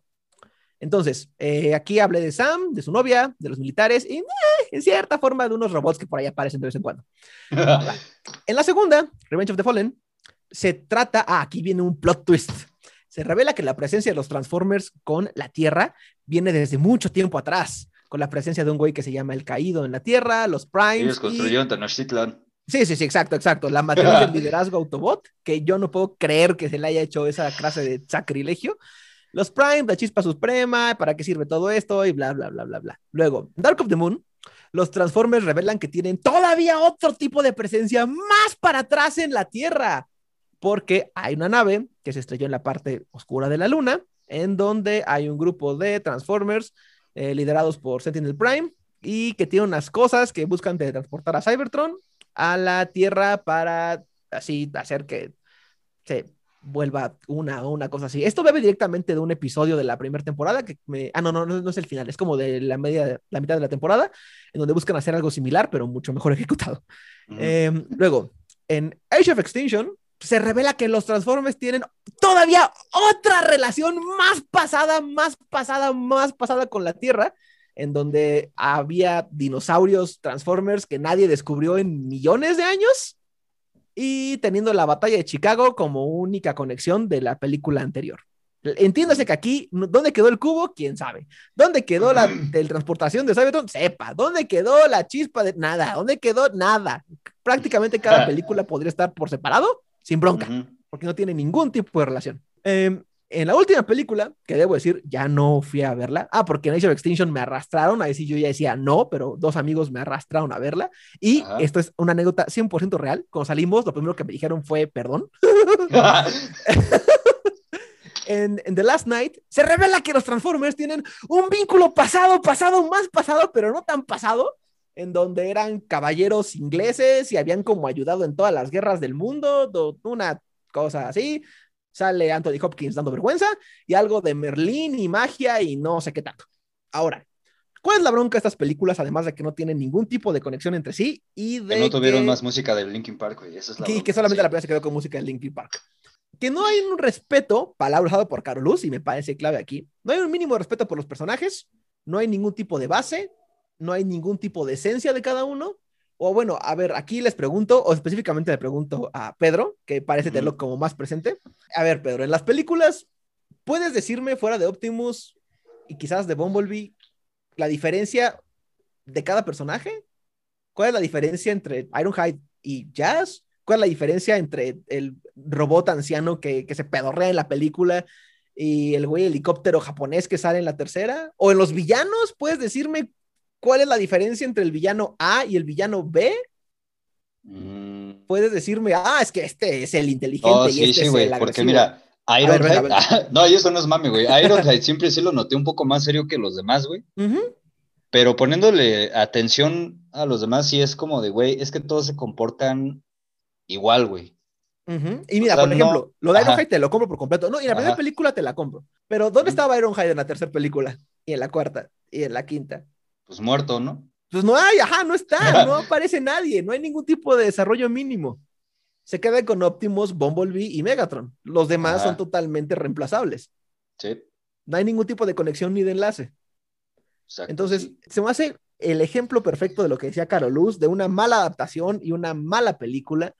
Y con el pasar de, de las películas se notaba que Michael Bay no podía como esperar para arruinar más las historias previas de Transformers o para que le valiera por completo, hasta el punto donde llega aquí mi, mi pequeña hipótesis de que en un momento, no me voy a poner a pensar en cuál, las películas de Transformers, y por ejemplo, lo que acabas de decir tú, Pedro, tiene como mucho valor en esto, que puedes quitar a los robots y no pasa nada. Ujú. O sea, mm, Sí. puede ser, o sea, pueden ser otros militares en lugar de robots y ya. Puedes hablar de un viaje en el tiempo de sujetos que eran caballeros en Inglaterra y ya. Puedes hablar de un villano genérico que buscaba hacer una teletransportación. O sea, para el final no importa que sean robots. De nuevo, creo que falla en su objetivo de ser un comercial. El chiste de Transformers es que te interese que sean robots. El punto de Transformers es que sean robots. Es como si te gusta, por ejemplo, si te gusta Aquí tenemos a, a Caroluz, que su descalabrada a los, ¿qué? Cinco años de edad lo podrá comprobar. El chiste de Massinger Z son los robots y las bestias mecánicas. Ese es el punto. El chiste de Gundam son los Gundams. El chiste de Macros, bueno, son canciones, y las Valkyras. O sea, Ah. al final, al final no funciona. ¿No eran esos de Excel. ¿Cómo? ¿No eran esos los de Excel, los macros, güey? Sí, es el episodio más yo-yo que hemos hecho jamás. Pero, o sea, al final, si quitas ese elemento, no funciona. En cambio, con las películas de Transformers, los Transformers prácticamente desaparecen y no cambia nada, probando que no tratan de Transformers. Además de que Ajá. tienen el diseño visual más horrible que pudieron haber hecho, parece que hicieron como un esfuerzo por hacerlos feos, por hacerlos mal, cuando esto viene originalmente de figuras japonesas con un gran nivel de ingeniería dentro de cada una de ellas y cuyo chiste principal sea, no inventes, mira este mono que ahora es una ambulancia, es una maravilla. Y es que tiene que ver con esto que decíamos hace rato de que los hacen pensando para vender, pero no venden, güey. Porque Exacto. para los ejecutivos te aseguro que en su cabeza era como de, no, sí, güey, vamos a ponerle acá pinche flama al Optimus, güey. Y ya así se va a ver bien cabrón y con eso vende. Y es como de, no, güey, la gente ñoña quiere ver al pinche Sí. robotito que vimos en caricatura. Sí, exacto, exacto. Y por ejemplo, en el fanbase de Transformers, cuando sale una nueva figura y demás, o sea, nunca se han vuelto a producir figuras de líneas especiales o de ediciones especiales o de algo así a partir de las películas live action. O sea, los juguetes de las películas están así enterrados junto a los cassettes de E.T. O sea, son cosas que nadie quiere porque el diseño estuvo hecho con las patas y porque fue lo último a lo que le metieron cabeza si tú, tomando en cuenta que debió haber sido lo primero, porque de nuevo, Transformers es un comercial gigantesco, es la base, es lo primero, es de lo que se trata. Pero bueno, aquí podrán decir, ah, es que eres un amargado y es que eres un fan y evidentemente creciste eh, viendo Transformers y tu pinche apodo, que por cierto no me puse yo, estoy cómodo usándolo porque ese apodo no es, no es propio, alguien me lo puso. Pero bueno, para, para que quede como un poquito más claro, que evidentemente no quiero que esto se trate pues de un comercial gigante y ya, porque al final es una película, es una adaptación, tiene que tener una diferencia, tiene que tener acción, porque todo Transformers es acción en cierta forma o de una u otra manera. Pero bueno, vamos a ver lo que esta acción nos dio. Aquí quiero que me contesten si esta pequeña listita les va a llamar la atención. ¿A ustedes les llamaría la atención ver en pantalla, con buenos diseños, ver a un conjunto de robots que se combinan entre sí? Y no estoy hablando de esa cosa que salió con bolas, porque sí, chiste, jajaja, un robot con testículos de la segunda película, sino estoy hablando de un grupo o varios varios grupos de robots que se combinan para formar un robototote. Eso no suena como algo chido, como algo vendible. No suena, como, algo vendible. Ajá, exacto. o sea, hay una malta franquicia que, que, solo gira de eso. Ajá, exacto, exacto, maldita sea. Ah. Ajá. Ah, que puedo. Transformers me gusta, ya descubrí que Transformers y Power Rangers me gustan mucho por la misma razón, que son franquicias japonesas que son americanizadas y de alguna forma eso funciona. Pero bueno. Em, un grupo de Transformers basados en dinosaurios y que tienen de las personalidades más chidas individualmente al lado de lo que nos mostraron en la película, que son robots que no hablan. Los Transformers teniendo una base de operaciones gigantesca construida a partir de eh, la nave que se estrelló originalmente en la Tierra tener prácticamente una subtrama todo el tiempo con el segundo líder de Decepticon, Starscream, buscando permanentemente la forma de tumbar a Megatron y convertirse él en el líder. Ver a Cybertron de forma completa y plena y siendo hasta un campo de batalla. Tener a Shockwave, que es también otro líder Decepticon y que es prácticamente así Joseph Mengele vuelto Transformer. Tener un Transformer que tiene tres modos de transformación diferentes, tener una maldita ciudad que se transforma en un robot completo. O sea, estoy hablando de que los robots de los Jaegers de Pacific Rim son un dedo de esa cosa.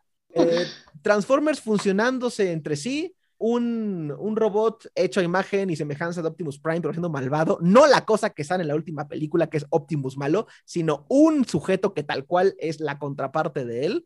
O también eh, Transformers yéndose hacia uno de sus lados más creativos, que es, que es Beast Wars, la serie eh, noventera con la que muchos crecimos, que es justo la que elimina por completo el factor humano y lo lleva ya ni siquiera al punto de vehículos, sino lo lleva al punto de, de animales. Y lo mejor a mi gusto para el final. ¿No les emocionaría tener dos malditos planetas que son Transformers en sí mismos?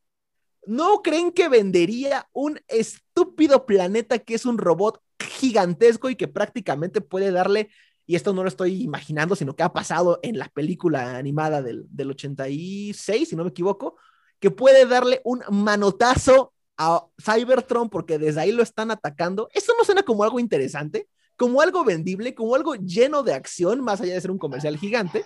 Pero ¿qué tuvimos en su lugar? Tuvimos chistes de pedos, tuvimos chistes de drogas, tuvimos chistes de masturbación, tenemos la bandera gringa a la millonésima potencia, porque como dice el Fede Lobo, ojalá a mí me amara alguien tanto como Michael Bay ama la bandera de los Estados Unidos. Tenemos la justificación tejana legal de el estupro, lo repito, la justificación de por qué la ciudadanía tejana puede cometer estupro y tenemos pedos de robots, orina de robots y bolas de robots. Y ya.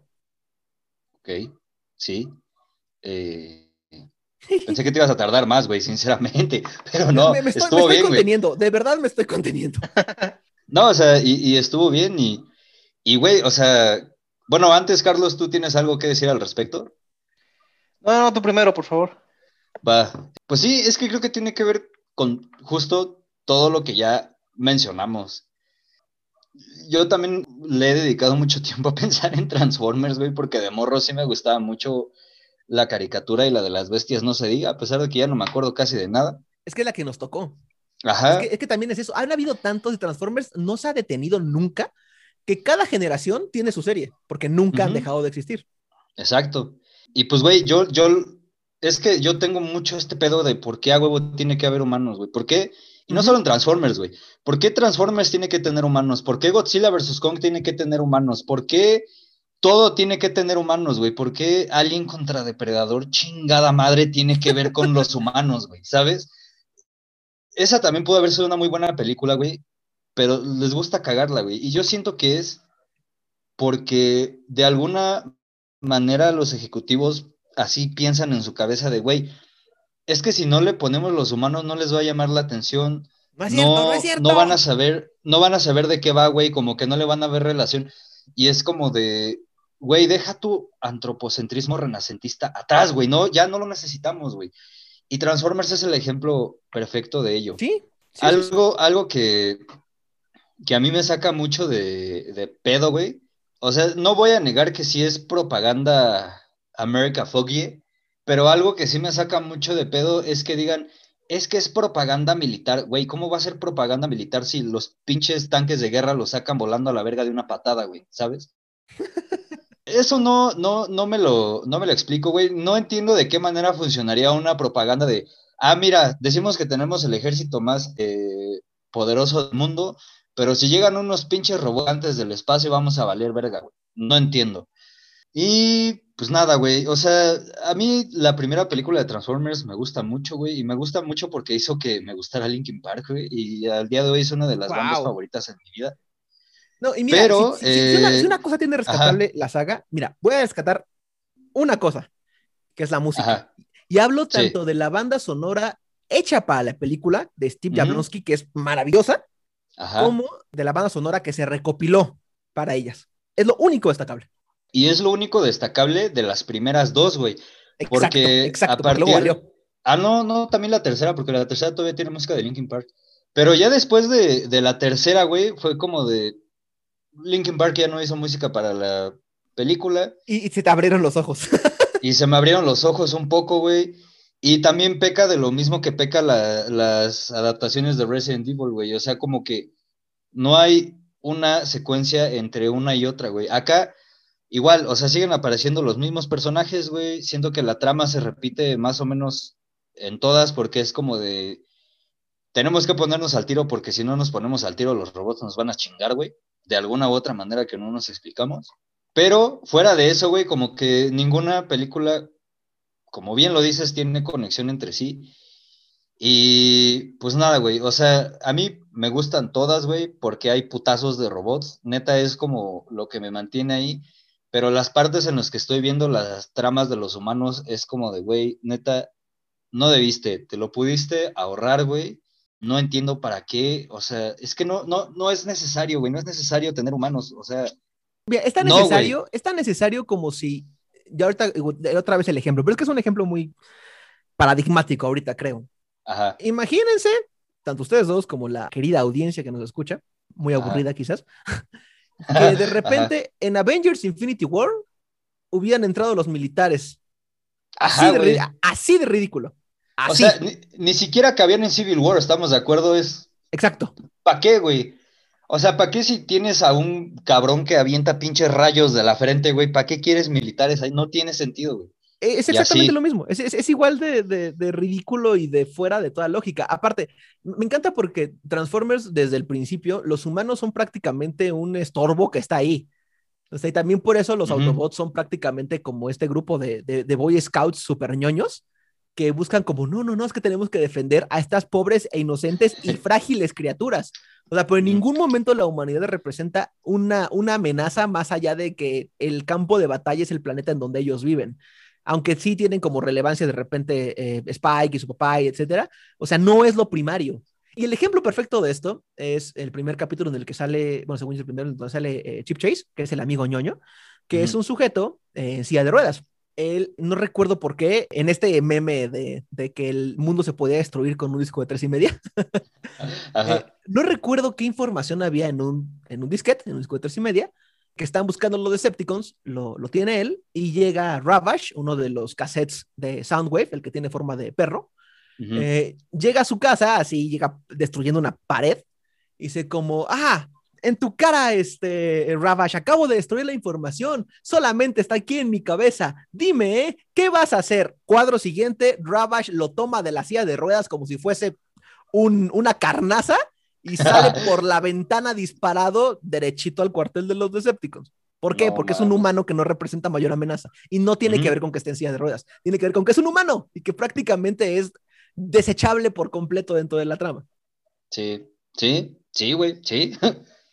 Y así, yo estoy totalmente de acuerdo contigo. Ahora sí, Carlos, ¿tú tienes algo que decir al respecto? Pues solamente creo que es de esas cosas que, que no tendrían por qué ser complicadas la adaptación, ¿sabes? exacto, exacto. La tecnología ya está lo suficientemente bien desarrollada como para que puedas hacer animación, pues de alguna manera realista de los pinches robots dándose putazos, pues solo dale eso a la gente, dale robots dándose putazos. Digo, creo que a lo mejor el mejor ejemplo es como Pacific Rim, donde es una historia simple, pero bien contada donde justamente ves pues, lo que quieres ver, güey, robototes dándose putazos. O sea, no hay necesidad de complicar la historia. Los novios y los papás y el ingreso. sí, exactamente. Sí, sí, sí, o sea, pues la, gente no va a ver las Transformers por el desarrollo humano y el aprendizaje y el crecimiento, sino va a ver a robots que se hacen que se hacen robots, que se hacen este, vehículos dándose putazos y ya, güey, ¿para qué complicarla? Y otro punto, digo, que, me caga, bueno, y eso es más bien que me caga de Michael Bay, no solo en Transformers, es que el güey no sabe hacer, no sabe hacer escenas de acción.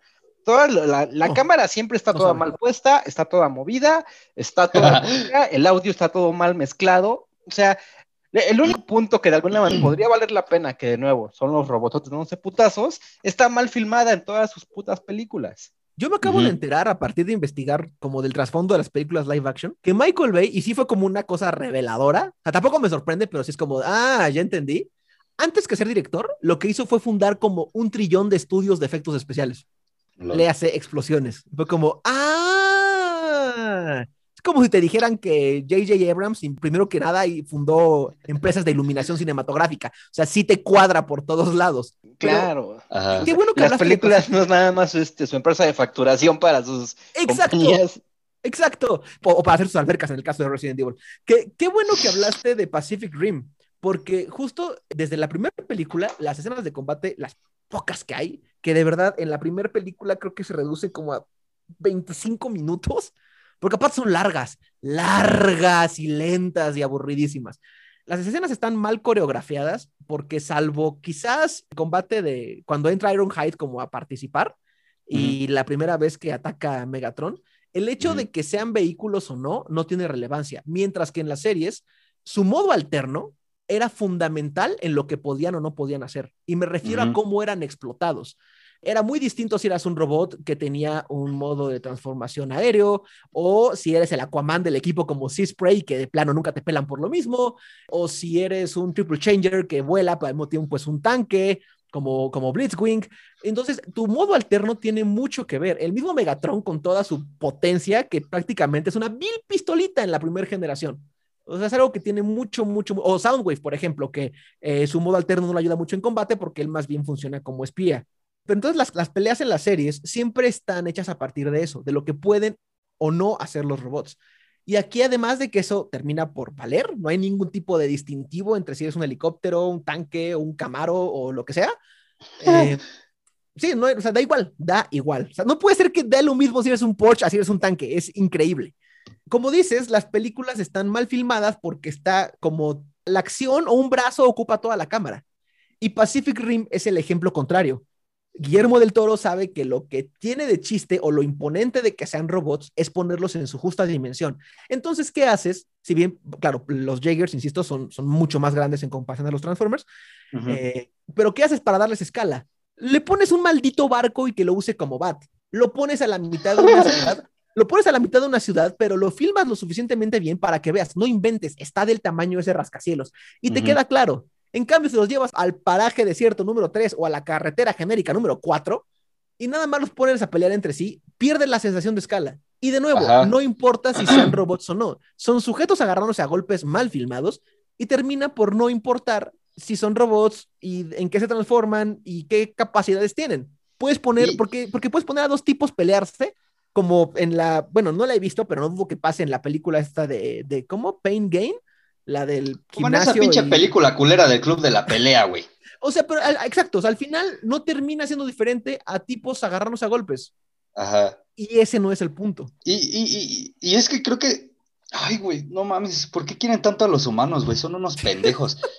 pero bueno, creo que el hecho de que estén mal filmados, güey, y el hecho de que un puto brazo ocupe toda la escena, es como de, ay, pues es que vamos a firmarlos desde la perspectiva de los humanos, güey, así como lo veríamos. Y es como de, güey, obviamente si yo voy manejando en la México Querétaro y unos pinches robots enormes empiezan a agarrar a putazos a la altura de lechería, sí lo voy a ver así, güey. Y peor porque hay tráfico. Pero, güey, eso no es lo que yo quiero. una gordita de nata. Exacto. a huevo, güey. A huevo, güey.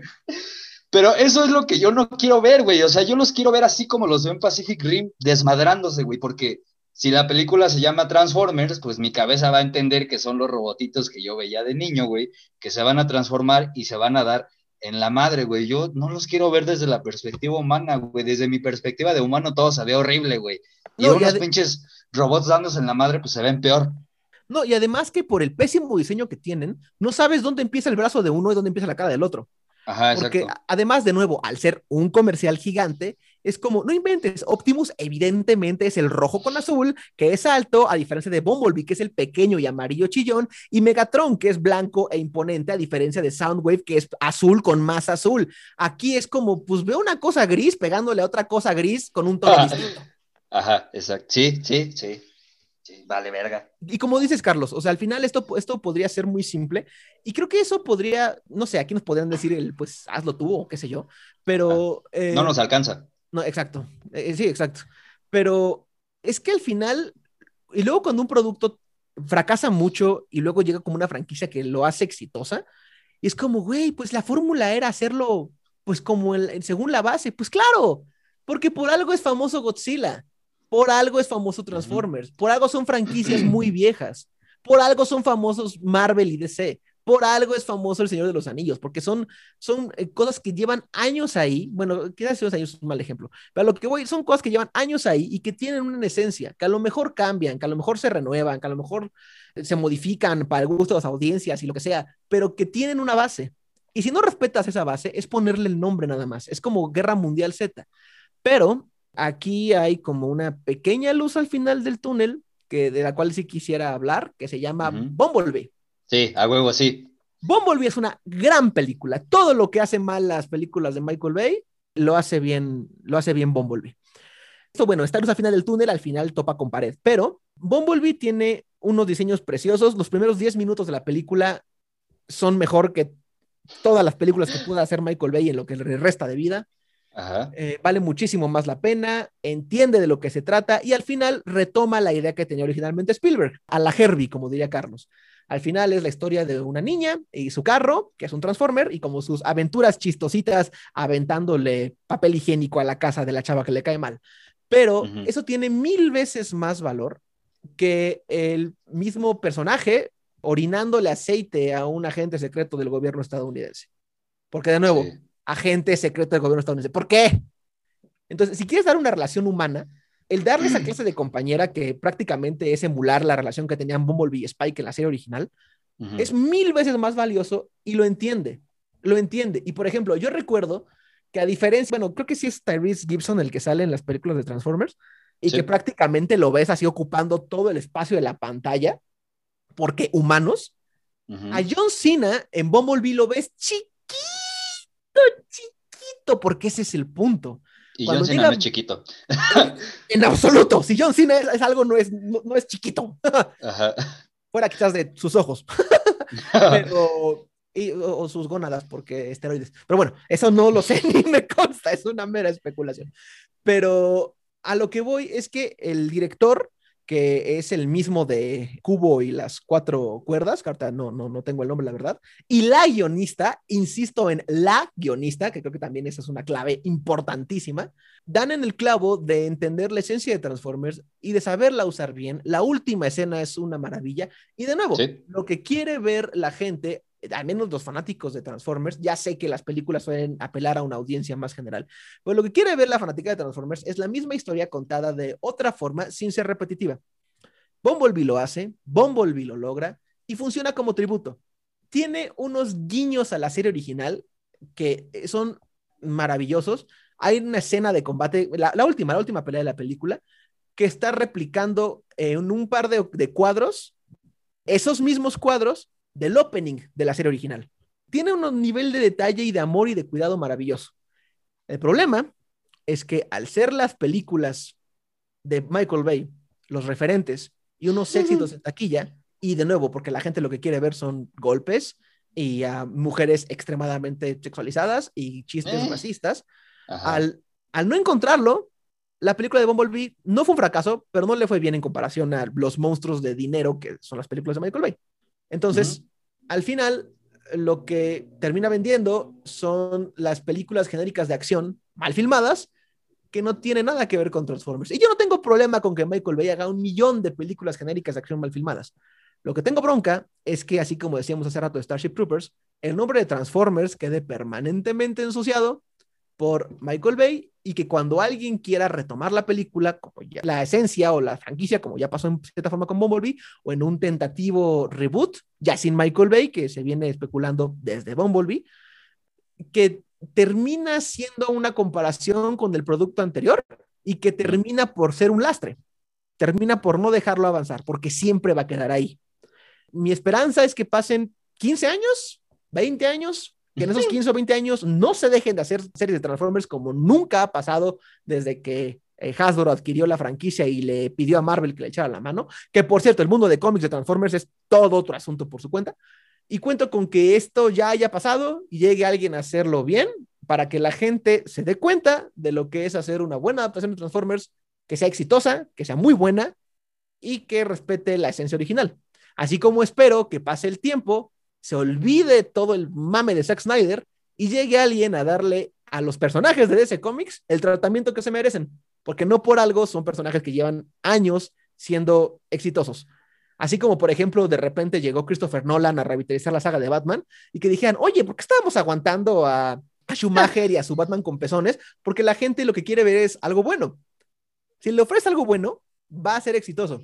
Entonces, en cierta forma, creo que tienen que enterrar a las películas de Michael Bay como enterraron a Batman y Robin, dejar que el tiempo pase y pues ojalá ocurra algo bueno y ya acabe. A huevo. Sí, yo también lo espero. Carlos, comentarios. No, digo, creo que ya se ha dicho todo lo que se podía decir sobre el tema. Perdón, perdón, perdón. no, está bien, güey. No, no, es tu podcast. Tú eres el experto, sí, güey. Sí, güey. Chale. Pero pues sí. Bueno, eh, si ya no tienen nada que comentar, antes de hacer los comerciales respectivos, odio el club de la pelea. Esto es rant para otro día. Pero sí, Sergio, ahora sí aviéntate tu comercial de La Piñata Podcast, por favor. Yay, sí, de nuevo, pasando al lado luminoso de esto. El episodio más reciente de La Piñata Podcast es una maravilla. Habla sobre Christopher Lee, habla sobre, insisto, el subtítulo del episodio es el actor más cool y épico de la historia, probablemente, porque no solamente tiene, yo, le decía a los de la Piñata Podcast, a los locutores, a Juan y a Paco, que Christopher Lee es como Malcolm cuando va a hacer su examen vocacional y que le dicen, tú puedes ser 16 cosas y tener éxito en las 16. Así fue Christopher Lee. Entonces, si quieren saber más del legendario actor, vocalista de heavy metal a los 90 años, cazador de nazis, piloto condecorado en la Segunda Guerra Mundial e inspiración real para James Bond, vayan a checar el último episodio de La Piñata Podcast en todas las plataformas de streaming y en YouTube, Instagram y nuestra página de Facebook. A huevo, a huevo, a huevo, a huevo. Y, pues sí, estaremos escuchándolo. A mí me mama esa seriedad que tienen estos vatos, güey. Justo ayer cuando, cuando estábamos grabando Subsonic, lo dijimos. Y pues nada, si quieren ir a escuchar Subsonic, ayer grabamos un episodio más o menos especial porque fue el día de Arqueto alrededor del mundo y por ese motivo pues decidimos hablarles de los primeros cuatro discos de Depeche Mode, que es una banda que a mí me ultramama, como no tienen idea. Fue más como plática de compas. Si quieren ir a escuchar, pues ahí están el Instagram, el Twitter y el Facebook, donde nos pueden encontrar como Subsonic Podcast. Y así, comentarios finales antes de despedirnos, amigos. La única persona a la que odio más que a Zack Snyder es a Michael Bay. Ok, Carlos. La única persona que odio más a Michael Bay es a tres. no odias tanto a Michael Bay, entonces lo tomaré que, que nos eh, yo, yo no traigo eh, odio. objetivo. no traigo objetivo tampoco. Yo lo único que tengo que, decir es que sí, me caga el pinche fandom de Resident Evil. Ya por eso mejor me voy a dedicar a jugar juegos de zombies que tengan otras tramas eh, más humanas, donde sí me interesa saber de los humanos, no como en Transformers. Entiéndase Days Gone, Plantas contra Zombies y The Last of Us. Y pues nada, recuerden seguirnos en nuestra cuenta de Twitter que es arroba 3GGG podcast. Ahí es donde estamos subiendo memes y promocionando esta madre a cada rato. Y nos despedimos desde un podcast donde tres hombres se reúnen para hacer aquello que mejor hacen los hombres, hablar de temas de los que no tienen ni idea, justo lo que necesita el Internet. Bye. Adiós. Adiós.